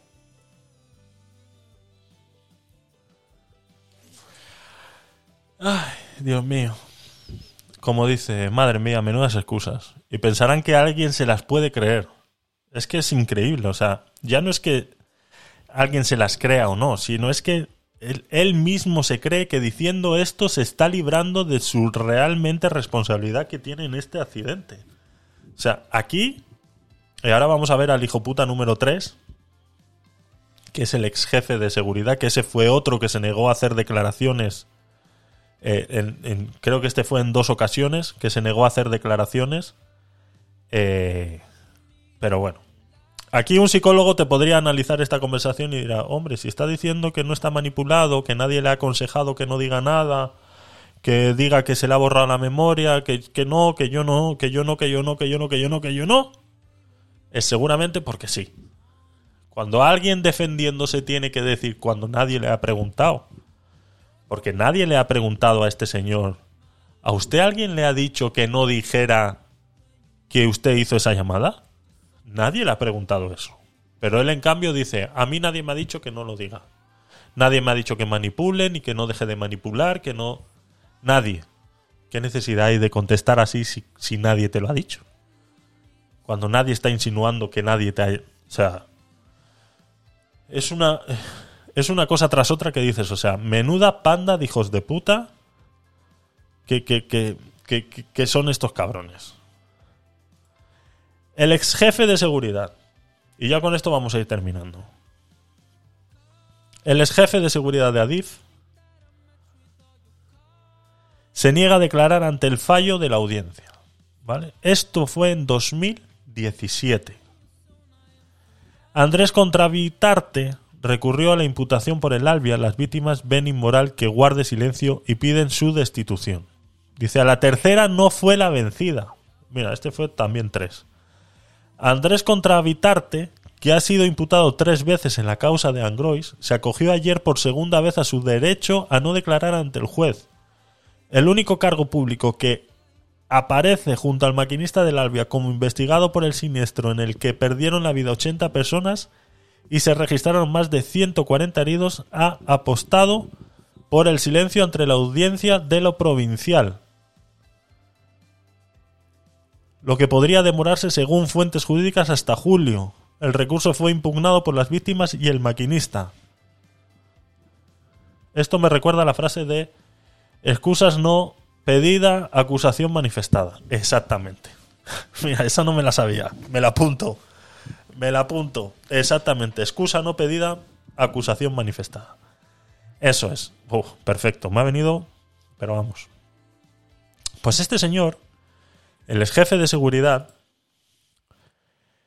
se negó a declarar en tres ocasiones sobre este problema. A ver, aquí nos pondrán un anuncio también. No. ¿Por qué no ha querido declarar, señor Josevitante? Se siente responsable de accidente. ¿Sabía el riesgo que había en la curva? Sí. Diga unas palabras a las víctimas que estamos aquí. Hable. Diga la verdad.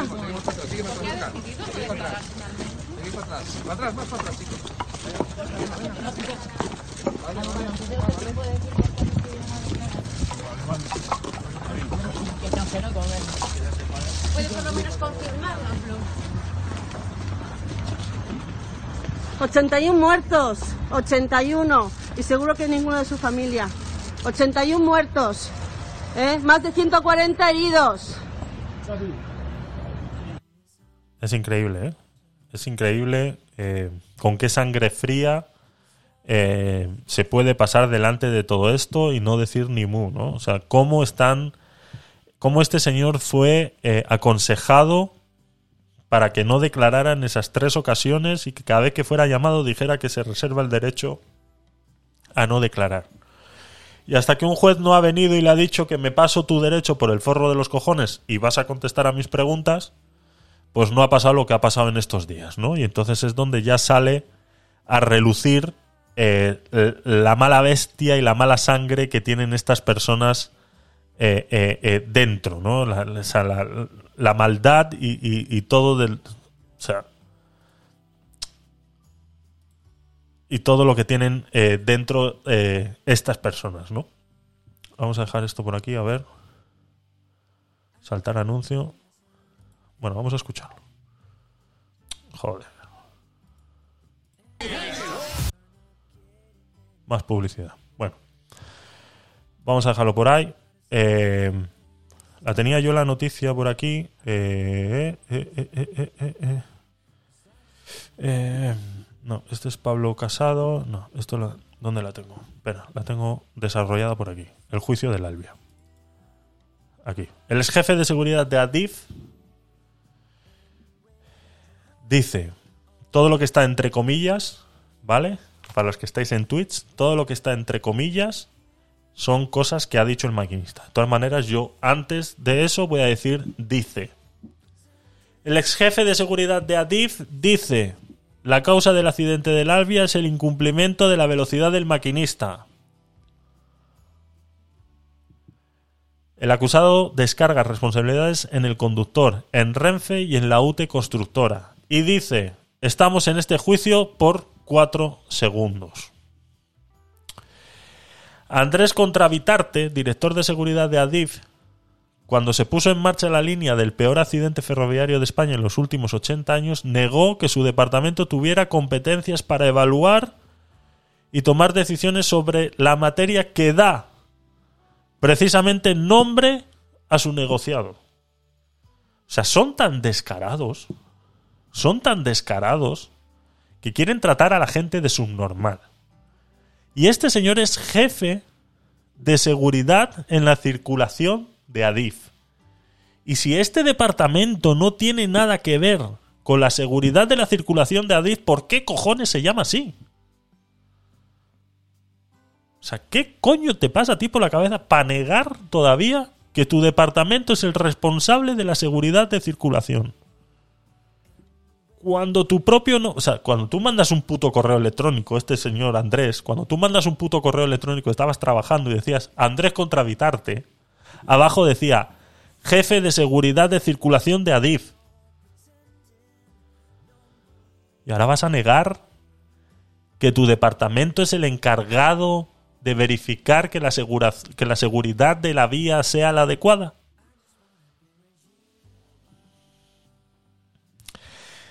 Dice que el equipo que él dirigía solo emitía, dice, uno de los ocho certificados, que formaban parte del expediente que se remitía al Ministerio de Fomento para que éste di- diera a luz verde a la puesta en marcha de una vía, según ha declarado el exdirector acusado junto al maquinista del Albia de la catástrofe mm, de los 80 muertos y 145 fallecidos.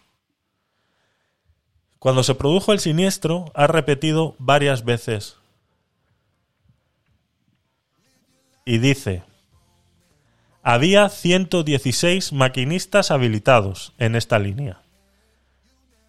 El día de su declaración, Garzón Amo aseguró que él era prácticamente un novato en aquel trayecto de Urense a Santiago porque había recibido la formación en una segunda línea alternativa y una locomotora diésel aislada, con otras características de seguridad y que hasta el día de la tragedia solo había hecho ese servicio nueve veces en cada sentido. Este señor dice que había 116 maquinistas habilitados para esa ruta. Quedaos con ese dato, ¿eh? porque seguimos eh, con la declaración de este hombre eh, sumando una estupidez tras otra eh, encima y tratando de limpiar su responsabilidad en este problema. Contravitarte ha defendido con, rotun- con rotundidad que, y dice, la causa del accidente fue el incumplimiento por parte del maquinista de la velocidad. Y ha recalcado que la ausencia de señales que advirtiesen al conductor de que tenía que reducir la marcha al salir del túnel antes de la fatídica curva a Grandeira donde descarriló el tren, y entre paréntesis dice, donde además se producía la transición entre la línea de alta velocidad y la convencional, y de 200 a 80 kilómetros por hora a la entrada de Santiago. Era, entre comillas, correcta y, entre comillas, cumplía la normativa. Lo único por lo que su departamento tenía que velar. La señalización, dice, era la correcta según la normativa de ese momento. Sin lugar a dudas, era suficiente. Ha asegurado en respuesta a los, a los insistentes preguntas del fiscal Mario Piñeiro, diciendo, en el año 2011, 2012 y 2013, es decir, que hasta que el accidente lo cambió todo, la normativa no era colocar balizas de limitación de velocidad ha repetido al técnico acusado la misma idea de otra manera. Si se hubiera colocado una sola baliza al llegar a la curva, iría en contra del reglamento. O sea, es tan descarado y tan hijo de puta que dice, no, no, la normativa en ese momento era no poner balizas de señalización. Es más, si se hubiera puesto alguna, hubiera ido en contra del reglamento. No, no, no, no. No, no, la normativa en ese momento era esa, ya está, y punto. La culpa la tiene el conductor por ir a más velocidad. En aquel momento, según Contravitarte, si el maquinista hubiera cumplido la normativa, entre comillas, esto lo dice el, el hijo de puta este, si el maquinista hubiese cumplido la normativa propia de Renfe, el libro de horarios y el cuadro que marca las velocidades máximas en cada tramo, este accidente no hubiera ocurrido y no estaríamos aquí en el juicio. Es más, ha concretado, estamos aquí por cuatro segundos. El tiempo que hubiera necesitado Garzón para colgar a tiempo la llamada recibida en el teléfono de empresa, darse cuenta de dónde estaba y frenar. El funcionario ha descrito que la señalización de la vía indicaba que en cada momento el punto kilométrico. ¿Y en qué función de esto un conductor experimentado tendría que saber que entraba en zona de estación? A un conductor de tren, cuando entra en una estación no se le ocurre pasar a toda velocidad. Hay escalones de reducción porque tiene que parar. Ha defendido el exalto cargo en su relato autoexculpatorio. Y dice, el maquinista tiene que atender a esto. Es vital, como hacen los 4.800 maquinistas que tenemos en la red. Ha zanjado. Dice, Contravitarte ha llegado a decir esta mañana que atender esa llamada era ilegal. Algo que no se le ocurriría hacer al conductor de un autobús en Despeñaperros ni al piloto de un avión en pleno aterrizaje. El maquinista, o sea, todo esto son declaraciones que ha hecho él. O sea, esto es el nivel de hijoputismo que puede tener alguien a la hora de defenderse, ¿no? Dicen, si es que él contestó el teléfono y eso era ilegal. Esto no se le ocurriría a nadie conduciendo un autobús en Despeñaperros ni a un piloto de un avión en pleno aterrizaje. Eh, te juro por mi madre que yo salto el pupitre y le muerdo el cuello. Yo salto el pupitre y le muerdo el cuello. Porque esto es ser hijo de puta. El maquinista aseguró el día de su declaración que según la normativa de Renfe era obligatorio responder el móvil corporativo en todo momento. Recordemos que el móvil corporativo, como lo he dicho antes, se utiliza ¿vale? Que es lo que utiliza el interventor con el maquinista por si hay algún cambio de planes en la ruta. Cuando tú, eh, en, en los momentos en los que más se utiliza es en un cambio de planes. Entonces, si yo cojo el tren en Atocha y cojo el boleto para bajarme en, en Galicia, yo cojo el boleto para bajarme en Santiago. Pero yo, en el transcurso del viaje, decido que en vez de bajarme en Santiago, me, quiero bajar en Ferrol. Pues el interventor recibe esta información. Y el interventor llama al conductor y le dice, oye, en tu itinerario no había parada en Ferrol. Pero ahora la vas a tener que hacer. Entonces, si este señor no contesta esta llamada, la estación de Ferrol se la pasa. Y este cliente no puede bajarse en Ferrol. Entonces, ¿es obligación contestar este teléfono? ¿Sí o no? Que alguien me lo explique. ¿Por qué nadie le hace estas preguntas a esta gente en un juicio?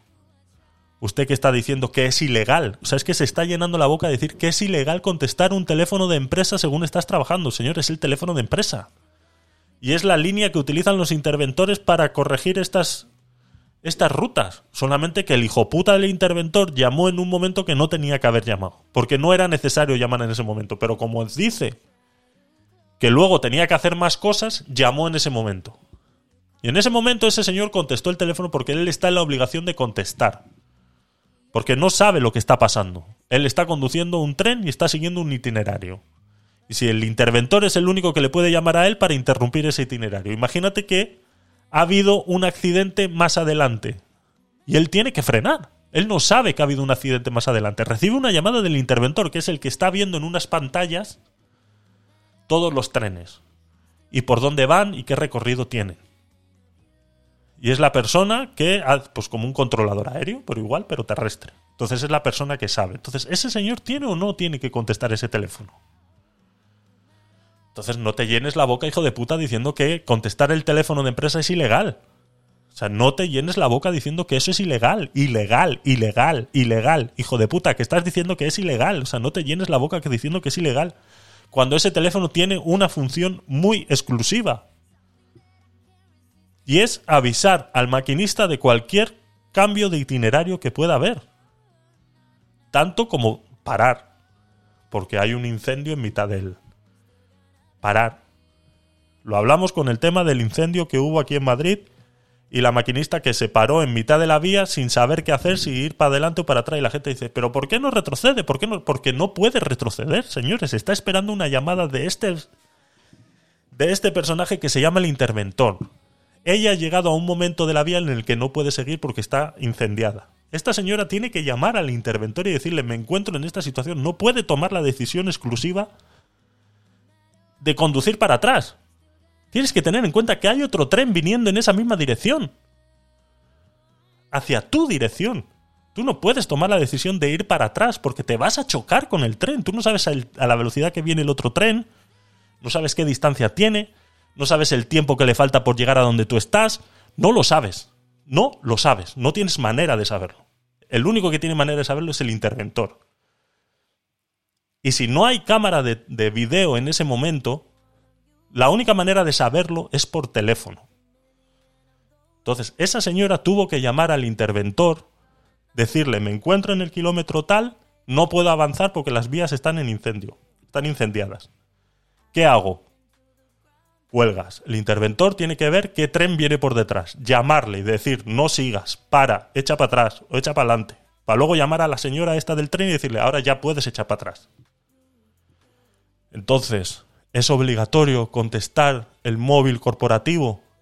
Es obligatorio. Entonces, no seas tan hijo de puta. Eres un puto hijo de puta. Que no te mereces vivir. Ya está. Eres un hijo de puta que no te mereces vivir. Dice aquí el titular, dice, no sabe ni mentir. Dice, contra Vitarte ha decidido responder solo a las preguntas de la Fiscalía y de su propio abogado. Ignacio Sánchez, al que aseguró que las quejas de los maquinistas recogidas en una carta sobre los peligros de la curva, a la carta y las, las quejas a las que Garzón, el maquinista, hizo referencia en su llamada minutos después del accidente, en el que dijo, llevamos meses diciéndolo, se ha comunicado muchas veces a nuestros jefes que esta curva es peligrosa y que esto iba a pasar, que es inhumano que esta curva sea así. Pues este hijo de puta dice, "Ah". al que aseguró que las quejas de los maquinistas recogidas en una carta sobre los peligros de la curva, que es a la que Garzón advirtió de ello en su jefe de a Renfe de Urense, nunca llegaron a DIF. Y dice el hijo de puta este, ni tenían por qué llegar. Y el tío se queda tan ancho. No, no, si es que esas cartas eh, no tenían ni por qué llegar. Como diciendo, no es el cauce normal de comunicación en una empresa, entonces las cartas que escriban los maquinistas, los mindundis de los maquinistas, que no son nadie, son unos hijos de puta pobres, las cartas que puedan escribir esos mindundis, por mucho que se las den a su jefe, su jefe no tiene por qué enviarlas a DIF. No tiene por qué comunicar el malestar y lo que piensen esos mindundis maquinistas. Entonces, si esos mindundis maquinistas no pueden opinar sobre la seguridad de una vía, eso quiere decir que el único responsable de la seguridad de la vía eres tú, hijo de puta, y no los mindundis. Porque cuando te interesa son unos mindundis que no pueden opinar sobre la seguridad de la vía. Pero cuando también te interesa, los únicos culpables son ellos porque son ellos los que están apretando el acelerador. Y son los únicos que tienen que frenar y que tienen que seguir unas órdenes. Esos mindundis a los que tú les prohíbes opinar sobre la seguridad de la vía. Cuando la seguridad de la vía es tu responsabilidad, porque tú eres el jefe de seguridad de la vía. Eres un tremendo hijo de puta. Dice, no saben ni mentir. Bien que te han pagado. Le decían al cuando salía del- de las declaraciones, ¿no? Dice, el análisis de riesgo lo hicimos nosotros, con 80 muertos, hijo de puta. Según ha dicho hoy el portavoz de la plataforma de víctimas del Albia 04155, Jesús Domínguez. Los afectados han decidido por unanimidad que el mando de seguridad en la circulación tiene una mayor responsabilidad que el maquinista. Por supuesto. Ha dicho, para remarcar la culpa del maquinista, que el diseñador planteó la curva. Escuchar esto, ¿eh? Escuchar esto. Y aún así diciendo esto, el tío se llena la boca todavía de echarle la culpa al maquinista. Ha dicho, para remarcar la culpa del maquinista, que el diseñador planteó la curva del accidente con un margen de seguridad del 100% de la velocidad de confort. Es decir, que aquel tramo, aquella curva, aquel trozo de vía, al llegar al punto kilométrico 84.413, se podía soportar el paso de un tren sin riesgo si éste pasaba a 160 kilómetros por hora, que es el doble de la velocidad confort, que son 80 kilómetros por hora, y se le llama velocidad confort porque en ella, si tú vas a esa velocidad, en una curva el café no se te derrama. Pues esa curva fue diseñada con un 100% sobre la velocidad de confort. O sea que se podía ir hasta 160 sin que en café se derramara.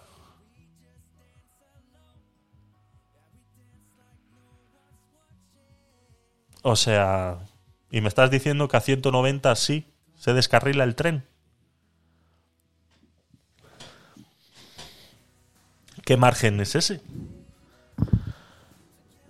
¿Cómo un diseñador crea una curva en la que todavía te dice que puedes ir al doble de la velocidad de confort sin que suceda un accidente? O sea, que puedes ir a 160 kilómetros por hora en una curva sin que suceda un accidente. Y este señor iba a 190 y se descarriló. Sea, me estás diciendo que un 160 es eh, 100, 30, un 6%? ¿6? 160, 100, 190, un 6%. Me estás diciendo que todavía un 6% sobre... O sea, que un 100 sí, pero un 106 no. O sea, no sé si entendéis a, dónde quiero llegar con este tema. Con este tema de la velocidad y del diseñador de la curva. O sea, me estás diciendo que a 160 sí. O sea, que a 100% sobre la velocidad de confort sí, pero al 106% no. Igual no es un 6%, es un poco más, no sé, estoy sacando mal las cuentas, pero bueno, se me entiende lo que quiero decir. ¿Qué nivel de tolerancia tienes realmente? O sea, a mí lo único que me da a entender esto es que esos cálculos están muy mal sacados. Esos cálculos están muy mal sacados. Esos documentos, el que diseñó esa curva, no estoy diciendo que no supiera diseñarla, sino que cuando se llenó la boca diciendo que esta curva cumple las condiciones de poder sobrepasar la velocidad en un 100% de la velocidad de confort sin problema alguno, eso no fue comprobado de ninguna manera. O sea, se llenó la boca. O sea, eso no fue comprobado de ninguna manera. En ningún momento se hizo esa comprobación. O sea, en ningún momento. Eso era un papel de un, eh, eh, de un diseñador, un, un, ingeniero, en el que hizo cuatro ecuaciones de, de ciencia eh, de la centrifugicidad, de, de la fuerza centrífuga, y dijo, si la fuerza centrífuga de un elemento de 14.000 toneladas como es un tren viaja por este ángulo de no sé qué, de no sé cuántos, puede llegar cuánto. Pues si X es 80, Y es 160. Pues venga, ponlo ahí, que estos lo van a firmar y a tomar por culo. Eso es lo único que me está demostrando esto. Que ese documento donde dice que esa vía está capacitada para sobrepasar el 100% de la velocidad de confort, cuando la velocidad de confort es 80, eso corresponde a 160. Y no pasa nada. Pero a 190 sí.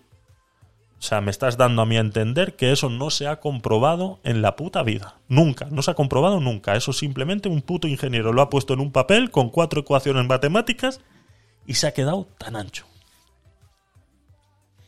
Y el tío se ha quedado tan ancho.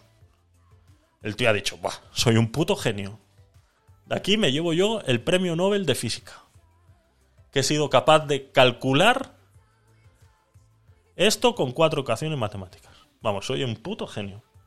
Soy un puto genio. Vamos, el tío se tiene que estar revolviendo donde sea que esté con su genialidad de documento. Que estas cosas hay que probarlas. Que estas cosas no... O sea, es como que tú me vengas a mí ahora a hacer el papel de seguridad de, de un de un vehículo o sea, ¿por qué cuando uno eh, quiere homologar un vehículo lo tiene que estrellar 14 veces? No vale con lo que el documento diga, no, este documento mm, eh, eh, protege no sé cuántos fuerzas G del lado del copiloto porque como le hemos puesto 78 remaches al borde de la puerta que además tiene un airbag que responde en 0,3 milisegundos, pues puede cubrir unas fuerzas G de no sé cuánto. No, señor. Lo que tú me estás contando en un papel es muy bonito. Que luego se prueba. Que son las pruebas domis que se hacen. Y tú me estás diciendo que estas vías no se prueban.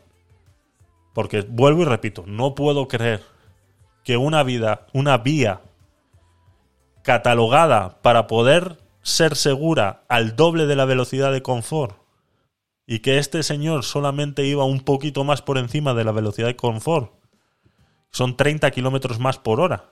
Que un tren a 30 kilómetros por hora no se mueve. O sea, no es que no se mueva, o sea, se mueve, va a 30 kilómetros por hora, por supuesto que se mueve, ¿no? Pero me explico lo que quiero decir. O sea, que un tren a 30 kilómetros por hora no es nada. No hay fuerza que vuelque a un tren solamente por ir 30 kilómetros más. O sea, me parece, me parece una puta locura y una, y una falta de, de- todo. Una falta de todo. Y querer echarle solamente la culpa al maquinista es que es lo que más me revuelve a mí las, las entrañas. No tiene mucha lógica. No, Leirin, es que no tiene ninguna lógica. Dice, entonces soy maquinista. Dice, llego a ese punto con esas peculiaridades de riesgo y estoy solo ante cualquier fallo, dice el maquinista. Pues eso es lo que quieren demostrar. Eso es lo que quieren demostrar. Que el maquinista es un mindundi que no puede, eh, eh, eh, no puede opinar sobre la seguridad de la red, pero que en el momento que pase algo en esa red, el único culpable es él. O sea, él está solo ante cualquier fallo del tren. Sea humano o sea. eh, o sea mecánico. Dice, el funcionario de Adif, o sea, el hijo de puta este del que estamos hablando, ha negado esa peculiaridad de la curva de Grandeira sobre la que existían advertencias de los maquinistas y que según él, Renfe no le, no le trasladó. Con esas características, incluso dice que hay peores. Dice hasta 1800 curvas en la red general. Ha reiterado tanto cuando respondía el fiscal en su letrado eh, defensor. O sea, todavía se llena más la boca diciendo, si es que esa no es la única. Solo hay, es más, hay 1800 curvas más iguales o peores a esa. No nos olvidemos que más arriba os recordé que os guardarais un dato, ¿vale? En el que esto desmonta toda, no que no sea verdad, sino que desmonta eh, esta declaración. Dice, con esas características o incluso peores hay 1800 curvas en toda la red general. Puede haber todas las curvas que usted quiera, señor. Pero maquinistas habilitados para esa curva, ¿cuántos había? ¿Cuántos maquinistas había, señor? ¿Solamente habilitados para esa curva? Solamente. De esas 1800 curvas de las cuales tú estás hablando, para esa curva solamente había 160 o 116, creo que ha dicho. A ver, 116 maquinistas habilitados. Solo había 116 maquinistas habilitados para esa curva, que es una de las 1800. Entonces, no todos están habilitados para todos los trayectos. Entonces no me vale que haya 1800 curvas iguales. A mí dime cuántas curvas tiene que controlar este señor que iba conduciendo ese tren. ¿Cuántas de esas 1800 curvas tiene que controlar este señor? Este señor que estaba conduciendo ese tren, ¿a cuántas curvas estaba habilitado de esas 1800 que tú estás mencionando? Porque ahora no le vamos a echar la culpa de las 1800. ¿O no vamos a decir que todos los maquinistas están habilitados para las 1800 y que todos saben cómo tienen que operar ante una curva de ese, de ese estilo? Que es muy fácil decir, no, pues es que hay 1800, o sea, como él, hay 8000 conductores de tren que saben. Este es el tonto, este es el tonto de turno. Este es el tonto que no sabe, porque es que hay 1800. Y en esas 1800 hay 8000 conductores que saben conducir dentro de esas 1800 vías. Pero este no. Nos ha tocado el tonto de turno. Nos ha tocado el, tonto de Renfe. Hemos dejado al subnormal conducir un tren. Eres un hijo de puta. Te llenas la boca. Cada vez que hablas te llenas la boca y eres un hijo de puta. Y no te das cuenta que todo lo que estás diciendo son estupideces. Y cada vez que esta, esta gente hay que saberle rebatir todas estas mierdas. Y dice, en 30 años en estos puntos no tuvimos ningún accidente. Claro que no. Claro que no, porque cuando dejas al maquinista hacer su trabajo, no pasa nada. Claro que no. Es que volvemos a lo mismo, que es que el problema no es que el maquinista no supiera hacer su trabajo. El problema es que se juntaron una cierta cantidad de circunstancias en las cuales no queréis ver y queréis echarle solamente la culpa a este señor. Y una es que las curvas esas son una puta locura y que ya existen tecnologías y que no os quisisteis gastar los 200 millones de euros que costaba habilitar toda la red y no solo la de eh, eh, y no solo la de la de Renfe, la de la de los AVE, sino habilitar toda la puta red, no os quisisteis gastar 200 millones más. Luego tener un jefe de seguridad que dice que no le compete a él para nada esa seguridad, ese tampoco tiene nada que ver. El interventor que hizo la llamada tampoco tiene nada que ver. El interventor que recibió la llamada después del accidente tampoco tiene nada que ver de que no se supiera toda la información en el momento adecuado. No, el único que tiene la culpa es el maquinista. Porque como en 30 años en esos puntos no tuvimos ningún accidente, y ya está, pues como en 30 años no hemos tenido accidentes, pues ahora la culpa solo la tiene el maquinista. Y como tú no vives en Cataluña, pues no puedes opinar sobre lo que pasa aquí. Ya está, anulada la conversación. Anulada. Ya está, no hay más nada que decir. Ay, Dios mío. El mundo está lleno de hijos de puta y como decía mi abuelo, todo el día rencoroso. como decía mi abuelo, todo el día matando idiotas y cada día hay más. Cada día hay más. Dice, este jueves el juicio que se prolongará hasta junio en, el edificio de Zing. eh, a ver, este, es que aquí hay un dato que he leído así de repente. Eh, eh, el mínimo riesgo. Tampoco se ha declarado responsable de la decisión de desconectar el sistema de control de velocidad ERTMS en el Albia 730, un equipamiento que hubiera impedido el catastrófico desenlace. Según ha dicho, fue desconectado después de instalarse a petición de Renfe porque su funcionamiento era desastroso y daba fallos en muchos sitios. Hubo entonces ha especificado en su empeño por inundar de datos exactos su discurso. 195 desconexiones del ERTMS con paso del sistema ASFA empleado en España desde 1975. En todos estos otros sitios los maquinistas no tuvieron ningún problema. Claro, no, no, si es que este es el tonto. Este es el tonto de. Este es el tonto de Renfe. Ya está. Está claro. Que es- este es el tonto y ya está. Y hay 80 personas muertas y hubo 145 heridos porque les tocó el maquinista tonto. Pues esto es como cuando vas al supermercado y te toca el cajero tonto, ¿sabes? Que tarda 14.000 horas en atender al cliente que está delante tuyo, pues te ha tocado el cajero tonto. Y ya está, que el que no sabe cobrar por un paquete de yogures y te ha tocado, pues te ha tocado el cajero tonto, pues esto es lo mismo, te ha tocado el conductor tonto y estás muerto y tú hay 80 muertos y 80 familias que han perdido un familiar, ¿por qué? Lotería, les ha tocado el conductor tonto. Ya está. Y eso es lo que se ha dedicado este señor, es jefe de seguridad de Adif, es a lo que se ha dedicado en toda la declaración, a decir que la culpa simplemente es del maquinista y la culpa es de él. Tenía el video por aquí. A ver si ya... eh, eh, ya se ha pasado.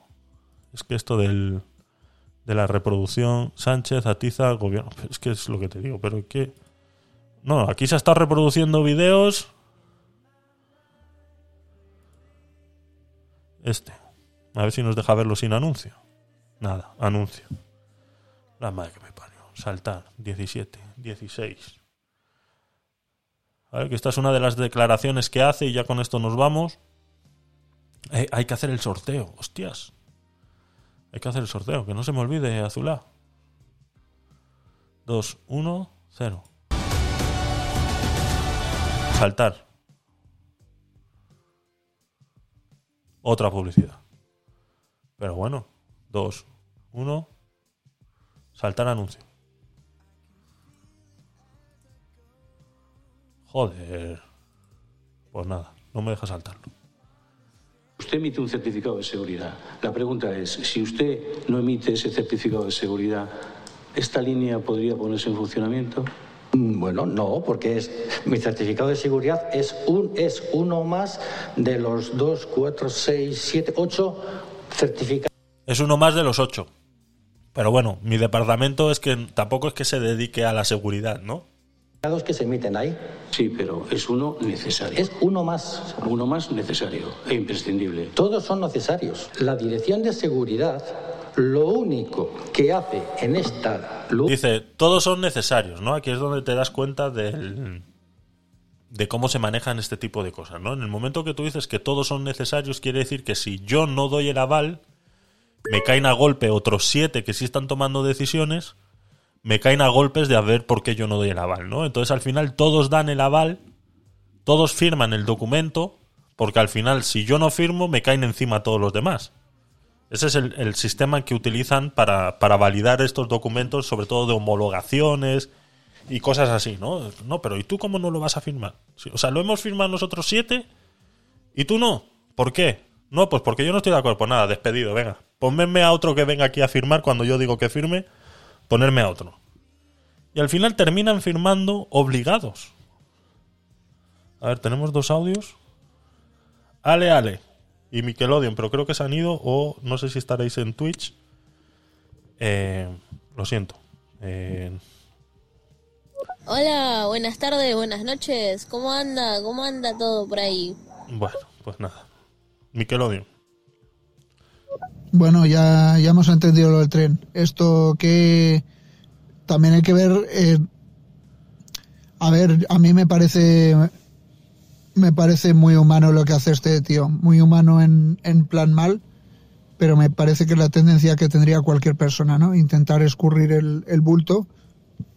Cualquier persona de mediana a mala, pues intentaría eh, incluso convencerse a sí mismo de que no tiene ninguna responsabilidad Sí, claro. intentar librarse de la cárcel a toda costa porque tiene su familia y su tal y su cual, ¿no? Sí, sí. Y a lo mejor, pues, eh, si, si puede disipar eh, su culpabilidad, pues eh, es un poco un sálvese quien pueda para él, ¿no? Claro. Eh, puede que también haya tenido parte de responsabilidad del conductor, o sea, solo porque nos digas que no la ha tenido, eh, no es necesariamente verdad que no haya tenido absolutamente nada de responsabilidad, pero tampoco, tampoco lo sé, no estoy No, no, si yo no estoy diciendo en ningún momento que no tengan nada de responsabilidad en el asunto. Estoy diciendo que no tiene toda la responsabilidad, que es a lo único que se están dedicando esta gentuza es a escurrir el bulto y que él tenga toda la responsabilidad en vez de admitir que ellos también han tenido culpa.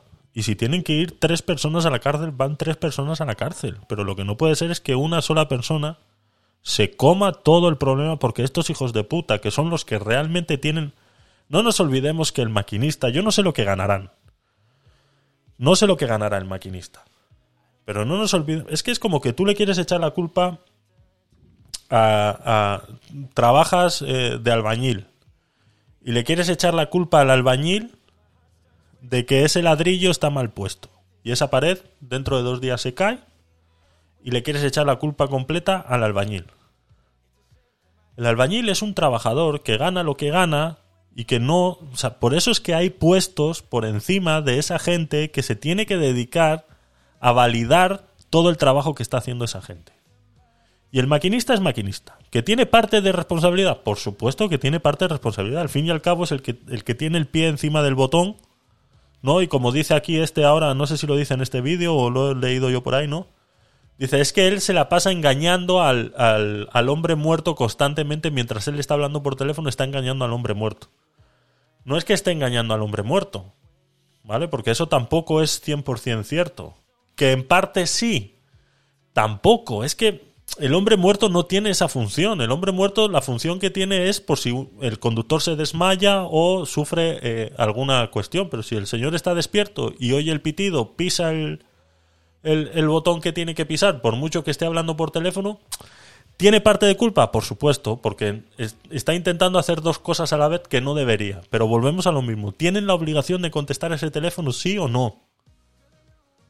Porque entonces, si tienen la obligación de contestar ese teléfono, entonces no tiene toda la culpa ese hombre. La tiene también el interventor, que hizo esa llamada y ha reconocido que la hizo antes de tiempo porque luego tenía que hacer más cosas. Dice, es que yo llamé, o sea, él llamó sobre una situación, sobre una situación que iba a pasar dos paradas más adelante. ¿Vale? Que era para saber si el tren podía pasar por esa vía o no, o no podía pasar. Dos paradas más adelante. Pero que la hizo antes de tiempo porque tenía que hacer más cosas. Esas, esas más cosas, ¿qué puede ser? Pues ir a tomarse un café o ir a cagar. Entonces, no le echemos la culpa toda al conductor. Que estaba presionando el hombre muerto cuando no tenía... Pues es que eso es depende. O sea, yo quisiera hablar con más eh, eh, conductores de tren a ver qué hacen cuando reciben una llamada del interventor. Paran el tren en mitad de la vía, contestan la llamada y siguen su, su curso. Eso es lo que debería haber hecho. Si tú me dices a mí que eso es lo que debería haber hecho, el conductor tiene la culpa. Dice, si no quieren que conteste, que no conteste el teléfono y que no, que, no se lo pongan, exactamente. ¿Por qué tiene un teléfono que no quieren que conteste? Pues que no se lo pongan. Yo he estado en trabajos donde los teléfonos se dejan a la entrada. Y no puedes tener tu teléfono personal andando por el trabajo. Y tu teléfono se lo queda un seguridad en la entrada. Yo estaba en trabajos así. Porque es peligroso que la gente esté contestando el teléfono, lo que sea, porque estás andando por andamios, estás andando por lo que sea, y es complicado. Entonces, entonces si no quieren que. O sea, que estamos hablando de un teléfono de empresa. No estamos hablando de un teléfono personal. Que tú me dices que él está contestando el teléfono personal y está contestando a su hija, está contestando a su madre, a su mujer, y le llama y vemos en la llamada que dice, hola cariño, mira que es que me falta nada. 30 minutos. Llego en 30 minutos, eh, vete calentándome la comida. Y que justo en esa llamada tiene el accidente. Por supuesto que la culpa la tiene el maquinista, nos ha jodido. Por supuesto. Pero es que eso no es lo que ha pasado. Que hay muchas circunstancias que han pasado y no se están tomando en cuenta o se están lavando las manos. Bueno, ¿y el tuitero condenado qué? ¿Y Frankenstein? ¿Y Meta? ¿Y las hormigas? Buah, ¿Y llegas sorteo? tardísimo. Llegas tardísimo, Nickelodeon. O sea, llevamos 3 horas y 20 minutos de directo. O sea, llegas tardísimo. De Meta ya hemos hablado. Del tuitero que resulta que es un guardia civil eh, condenado por bulos, ya lo hemos, ya lo hemos hablado. Eh, Frankenstein es lo que estamos hablando ahora. ¿Vale? Y las hormigas sí lo vamos a dejar para otro, para otro día. Y el sorteo lo vamos a hacer ahora. Pero de Frankenstein estamos hablando ahora, que eso es otra cosa que tampoco se, se está hablando. Que a este tren le llamaban Frankenstein. Y lo que acabamos de leer ahora, el RTMS fue desactivado en este tren porque daba muchos problemas. ¿Por qué daba problemas? Porque el tren le llamaban Frankenstein. ¿Y por qué le llamaban Frankenstein al tren? Porque resulta que era un amasijo de hierros mezclados de diferentes eh, trenes o a saber utilizaron una pieza de uno, otra pieza de otro. Entonces, claro, resulta que luego el RTMS daba muchos fallos, ¿no? Daba muchos fallos, porque claro, cuando mezclas una pieza de una versión de software de un tren con otra pieza de otra versión de software de otro tren, resulta que no trabajan exactamente igual y mandan pulsos que son fallo y entonces hacían que el tren se parara en sitios donde no se tenía que parar porque el RTMS hacía o dejaba de hacer. Entonces se desactivó.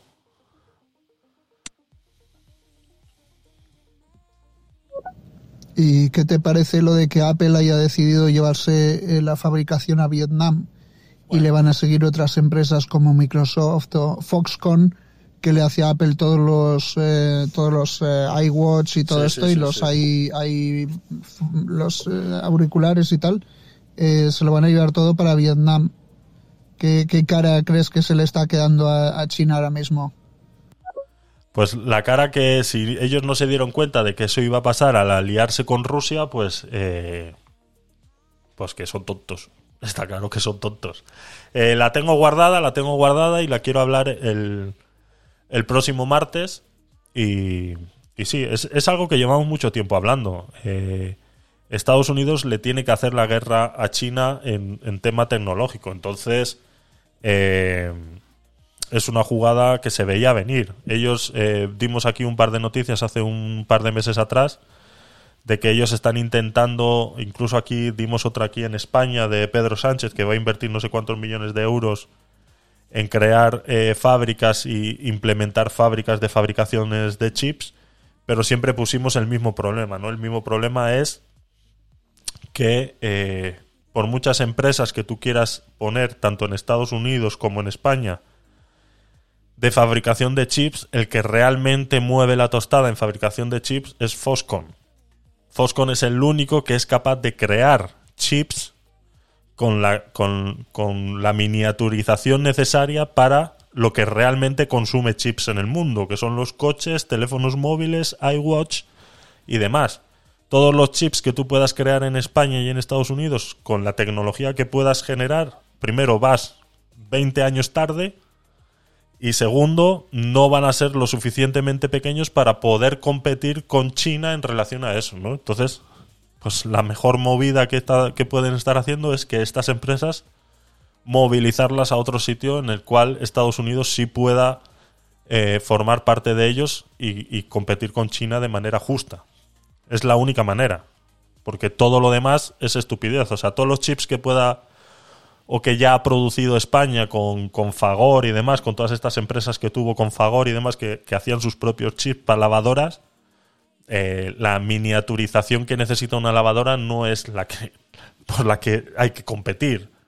O sea, entonces eh, eso era así, ¿no? Pero lo hablaremos el martes porque tengo un par de noticias que, que terminar de releerme y, y lo hablaremos el martes, ¿vale?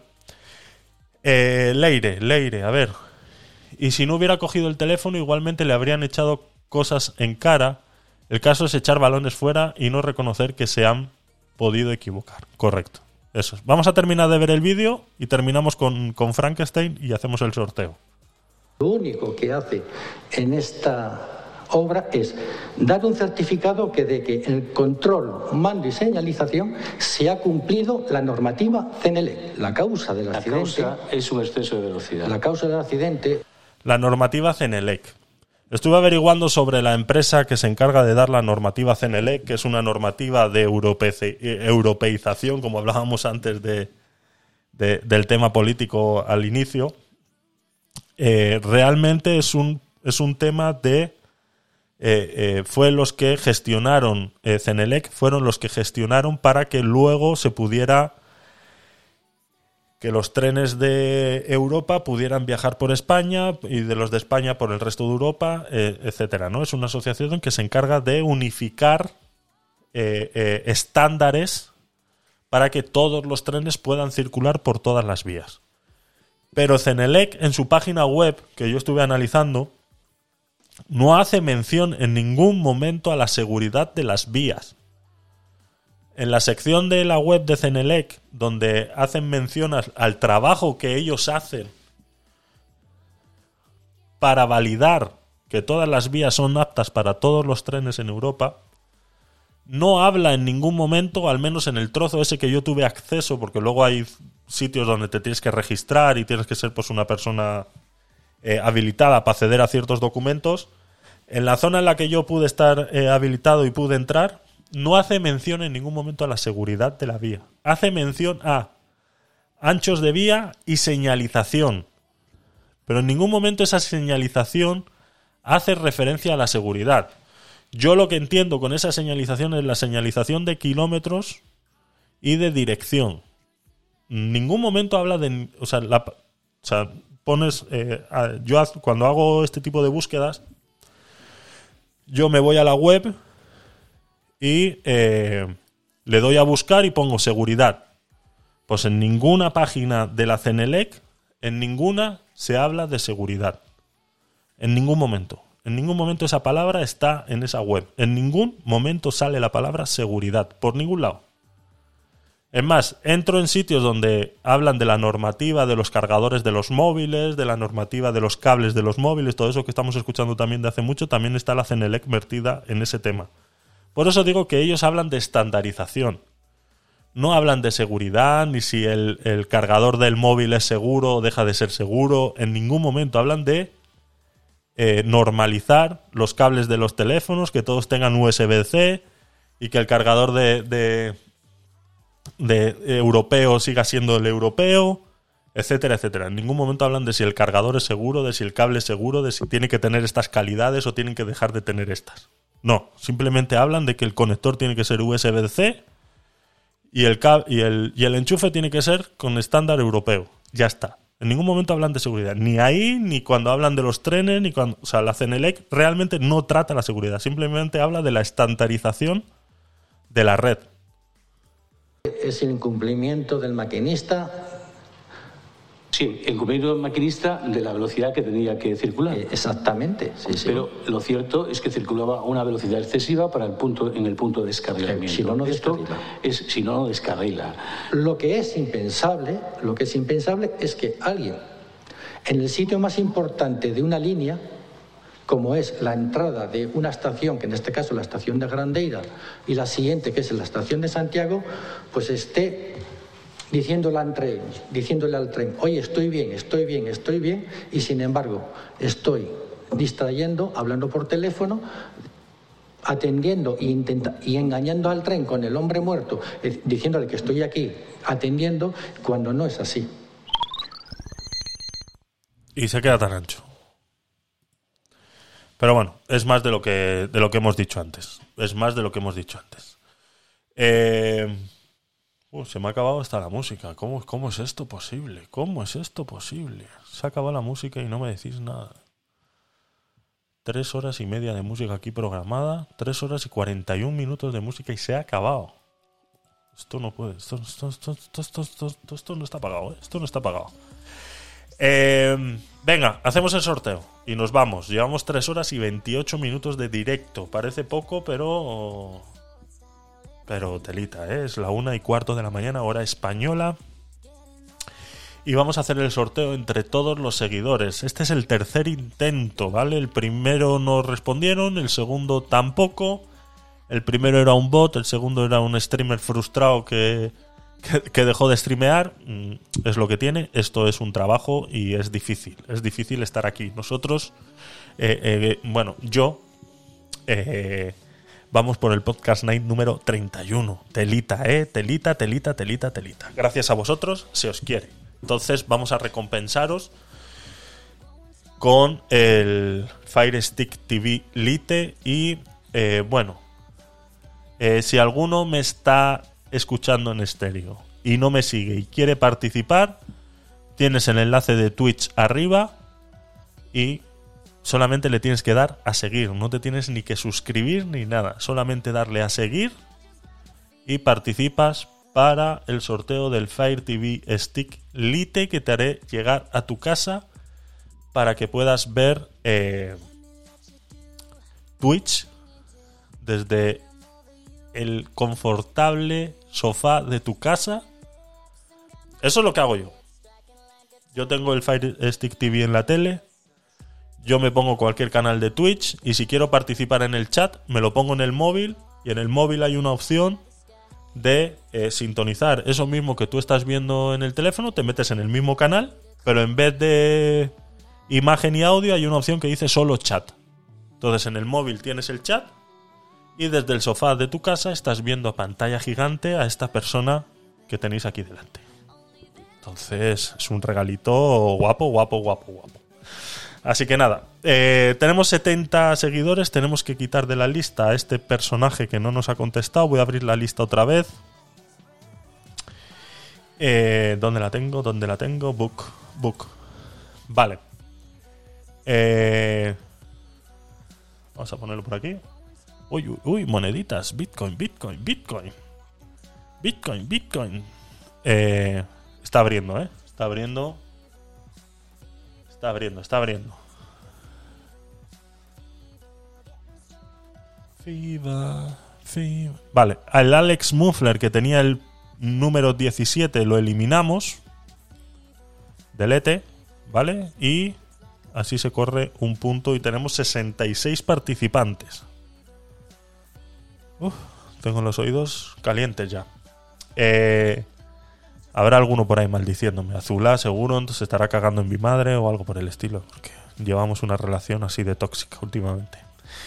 Eh, eh, pues esta es la lista, chicos. No la voy a repetir. Yo creo que ya os fiáis suficiente, aunque alguno diga por ahí que es tongo, tongo, tongo, tongo. Eh, yo creo que os fiáis alguno. Un día, no voy a decir nombres, pero alguien me mandó un mensaje eh, mm, de, un, de un TikTok sobre, sobre que eh, un ordenador no puede sacar números random.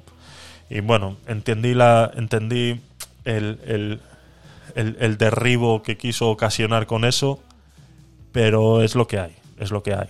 Eh, sabemos que un ordenador no es capaz de sacar un número random por su propia naturaleza, es imposible que lo pueda hacer, pero nos tenemos que fiar, nos tenemos que fiar y si el que no se fíe, pues no sé qué hacer, no sé qué hacer. Así que de momento lo vamos a hacer así. Este lo vamos a hacer así, con el número random. Los siguientes que vamos a hacer todos los meses y el 25 de este mes vamos a regalar otro en el podcast night del viernes, que será el número 38 o por ahí. Eh, regalaremos otro y lo haremos solamente con las personas que estén en el chat y en directo en Twitch. ¿Vale? Acordaros de eso, lo repito. Solamente las personas que estén en directo en Twitch. ¿Vale? Tendréis que escribir una palabra que la decidiremos en ese momento para que todos los que estéis ahí participéis. Pues si estáis cuatro, estáis cuatro. Si estáis diez, estáis diez. Si estáis uno, pues uno. Puede ser al principio, al, al medio o al final. En cualquier momento del directo, dentro de las tres horas y media que solemos hacer normalmente, se hace el, el, sorteo. Para que nadie esté preparado ni nada por el estilo y diga, pues bueno, como el sorteo va a ser a las tres, pues yo voy a las tres. No. Para que estés aquí. Y de esa manera podamos subir los numeritos de audiencia. Que a ver si nos ponemos un poquito las pilas. Vale, eh, tenemos desde el 1 al 66, ¿de acuerdo? Entonces ahora nos abrimos aquí un random number, random, random number generator, este mismo de eh, Google, el que hemos estado usando últimamente, y ponemos del 1, ¿vale? Repetimos, del 1 al 66. No nos ha seguido más nadie desde el martes. Eso me está empezando a preocupar. Desde el 1 hasta el 66, ¿de acuerdo?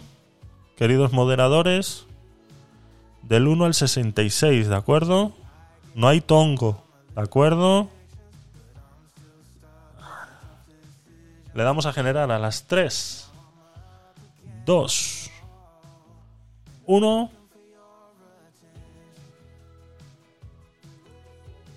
¡60!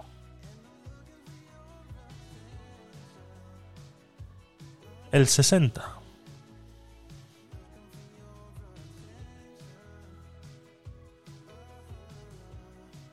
El 60. Uh, lo he bajado. ¿eh? 44, 45, 49, 50, 55, 56, 57, 58, 59. Uy, Truffle Suite, has estado cerca, ¿eh? Has estado cerca, ¿eh? Pipe dice cero, no sé quién es. Y el 60 es. Jesus. Jesus, a Jesus sí lo conocemos, ¿eh? Creo que a Jesus sí lo conocemos. Jesus sí lo conocemos. Jesus creo que sí lo conocemos. ¿Verdad, chicos? ¿Sí o no? ¿Sí o no? Jesus 95 HD SFC no es Jesús en estéreo? ¿No hay un Jesús en estéreo? Creo que sí. Me suena que sí. Vale, vamos a mandarle eh, el susurro a través de Twitch, porque vuelvo y repito, esto es para los seguidores en Twitch. Entonces voy a abrir aquí. Y nos tendrá que contestar. Si alguno lo conoce y le quiere avisar por otro lado, yo no voy a decir que no. Pero bueno, si no contesta, lo volvemos a repartir el martes. No quiero decir nada. No quiero decir nada. No quiero decir nada. Eh, Jesus. Jesus. A ver, déjame copiarlos de aquí. Porque es que os ponéis unos nombres. Command copy. Pues, no, no, no, no, no, no. No le voy a escribir por estéreo. No le voy a escribir por estéreo. Uy, tenía un icono ahí como de un podcast, ¿no? A ver. No le voy a escribir por estéreo. La idea es que estén atentos a Twitch. Hola. Te acabas. Te acabas. Lo estáis viendo, ¿no? Aquí abajito a la derecha. Bueno, no lo veis porque está recortado. Esperaos. Como está ahí en grande no lo veis.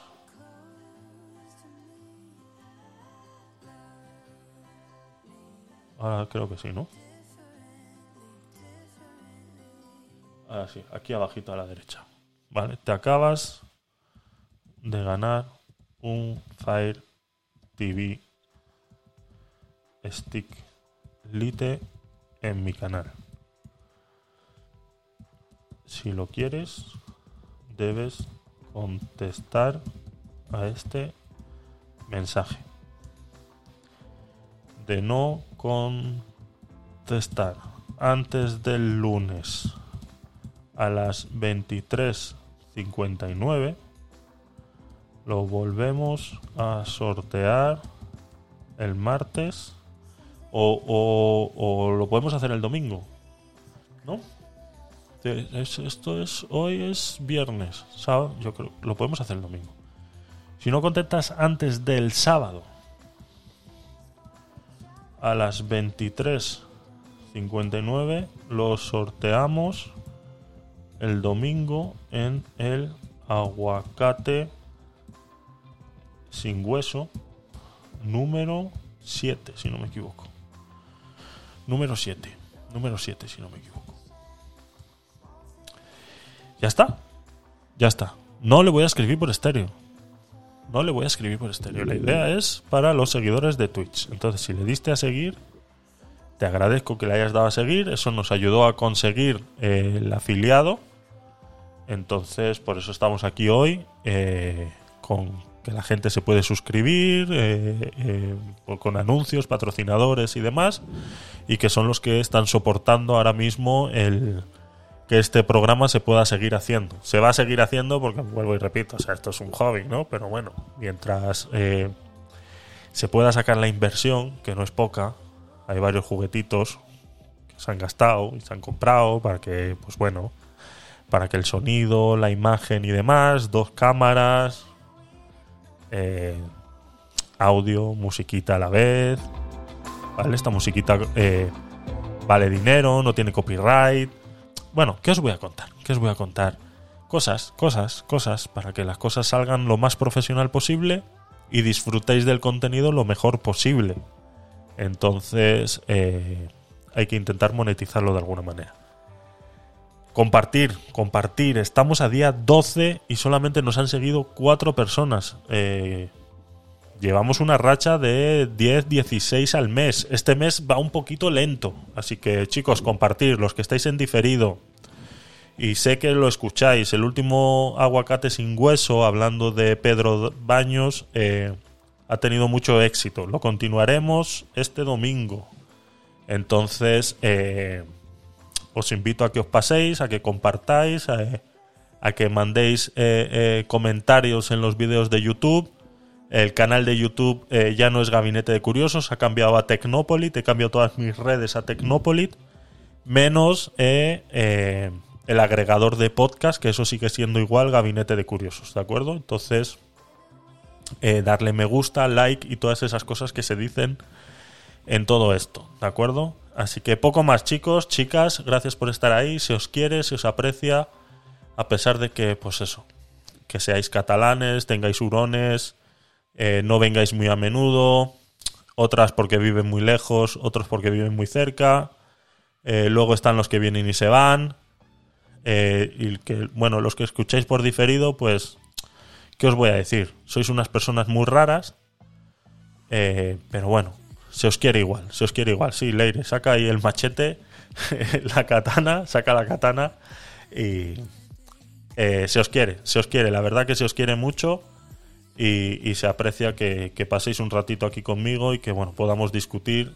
y sacar en claro cositas y podamos sacar sobre todo eh, del contexto mm, mm, natural de las noticias, eh, intentar darles otra visión y, y discutir sobre todo un poquito y que, y que saquemos cosas en claro, ¿no? Y que no solamente nos, nos quedemos en, mm, en lo condicional de, que nos puedan dar en, en las redes, ¿de acuerdo?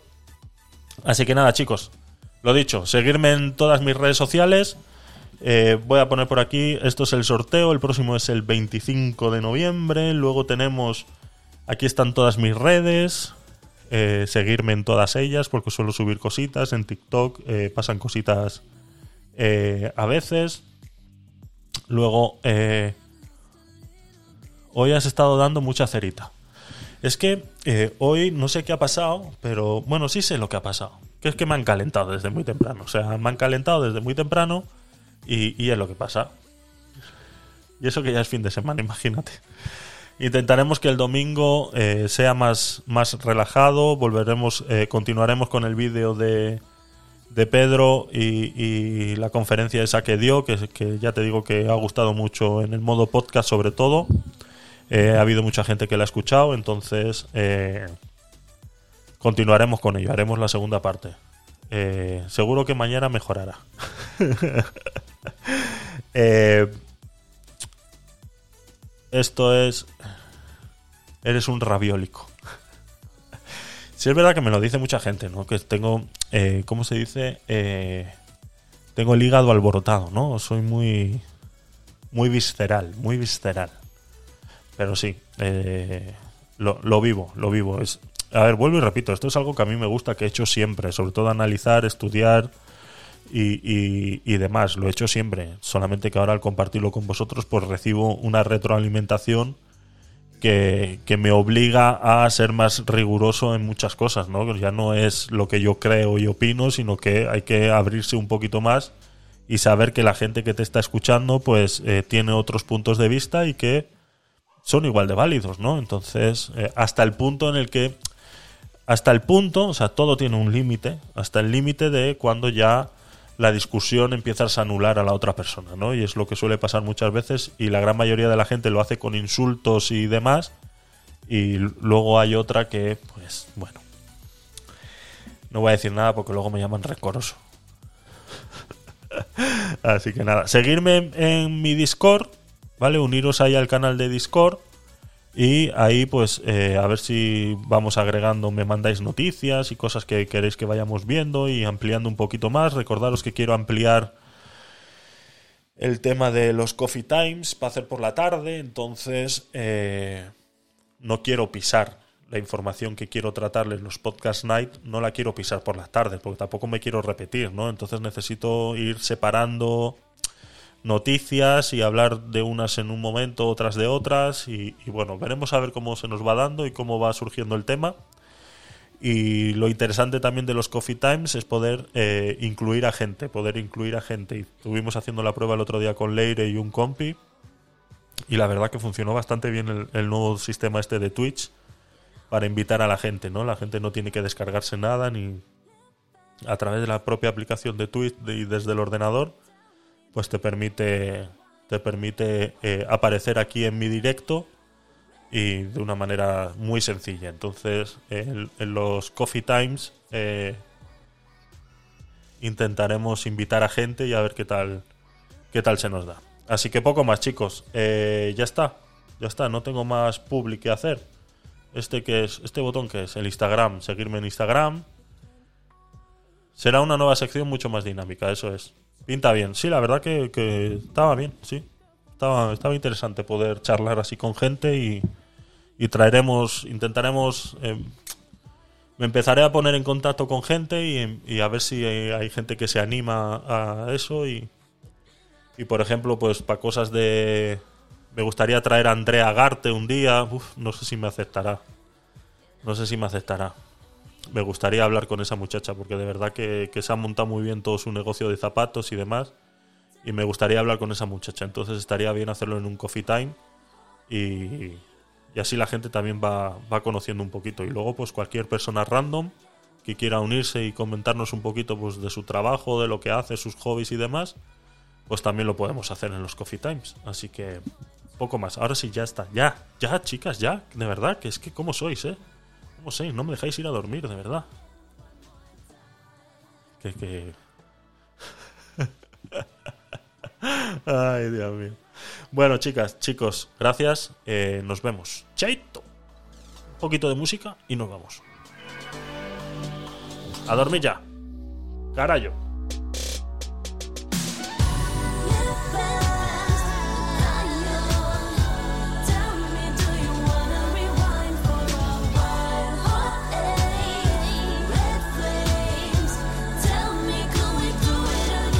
A descansar, a descansar. Feliz noche, feliz noche. Soñar con los angelitos.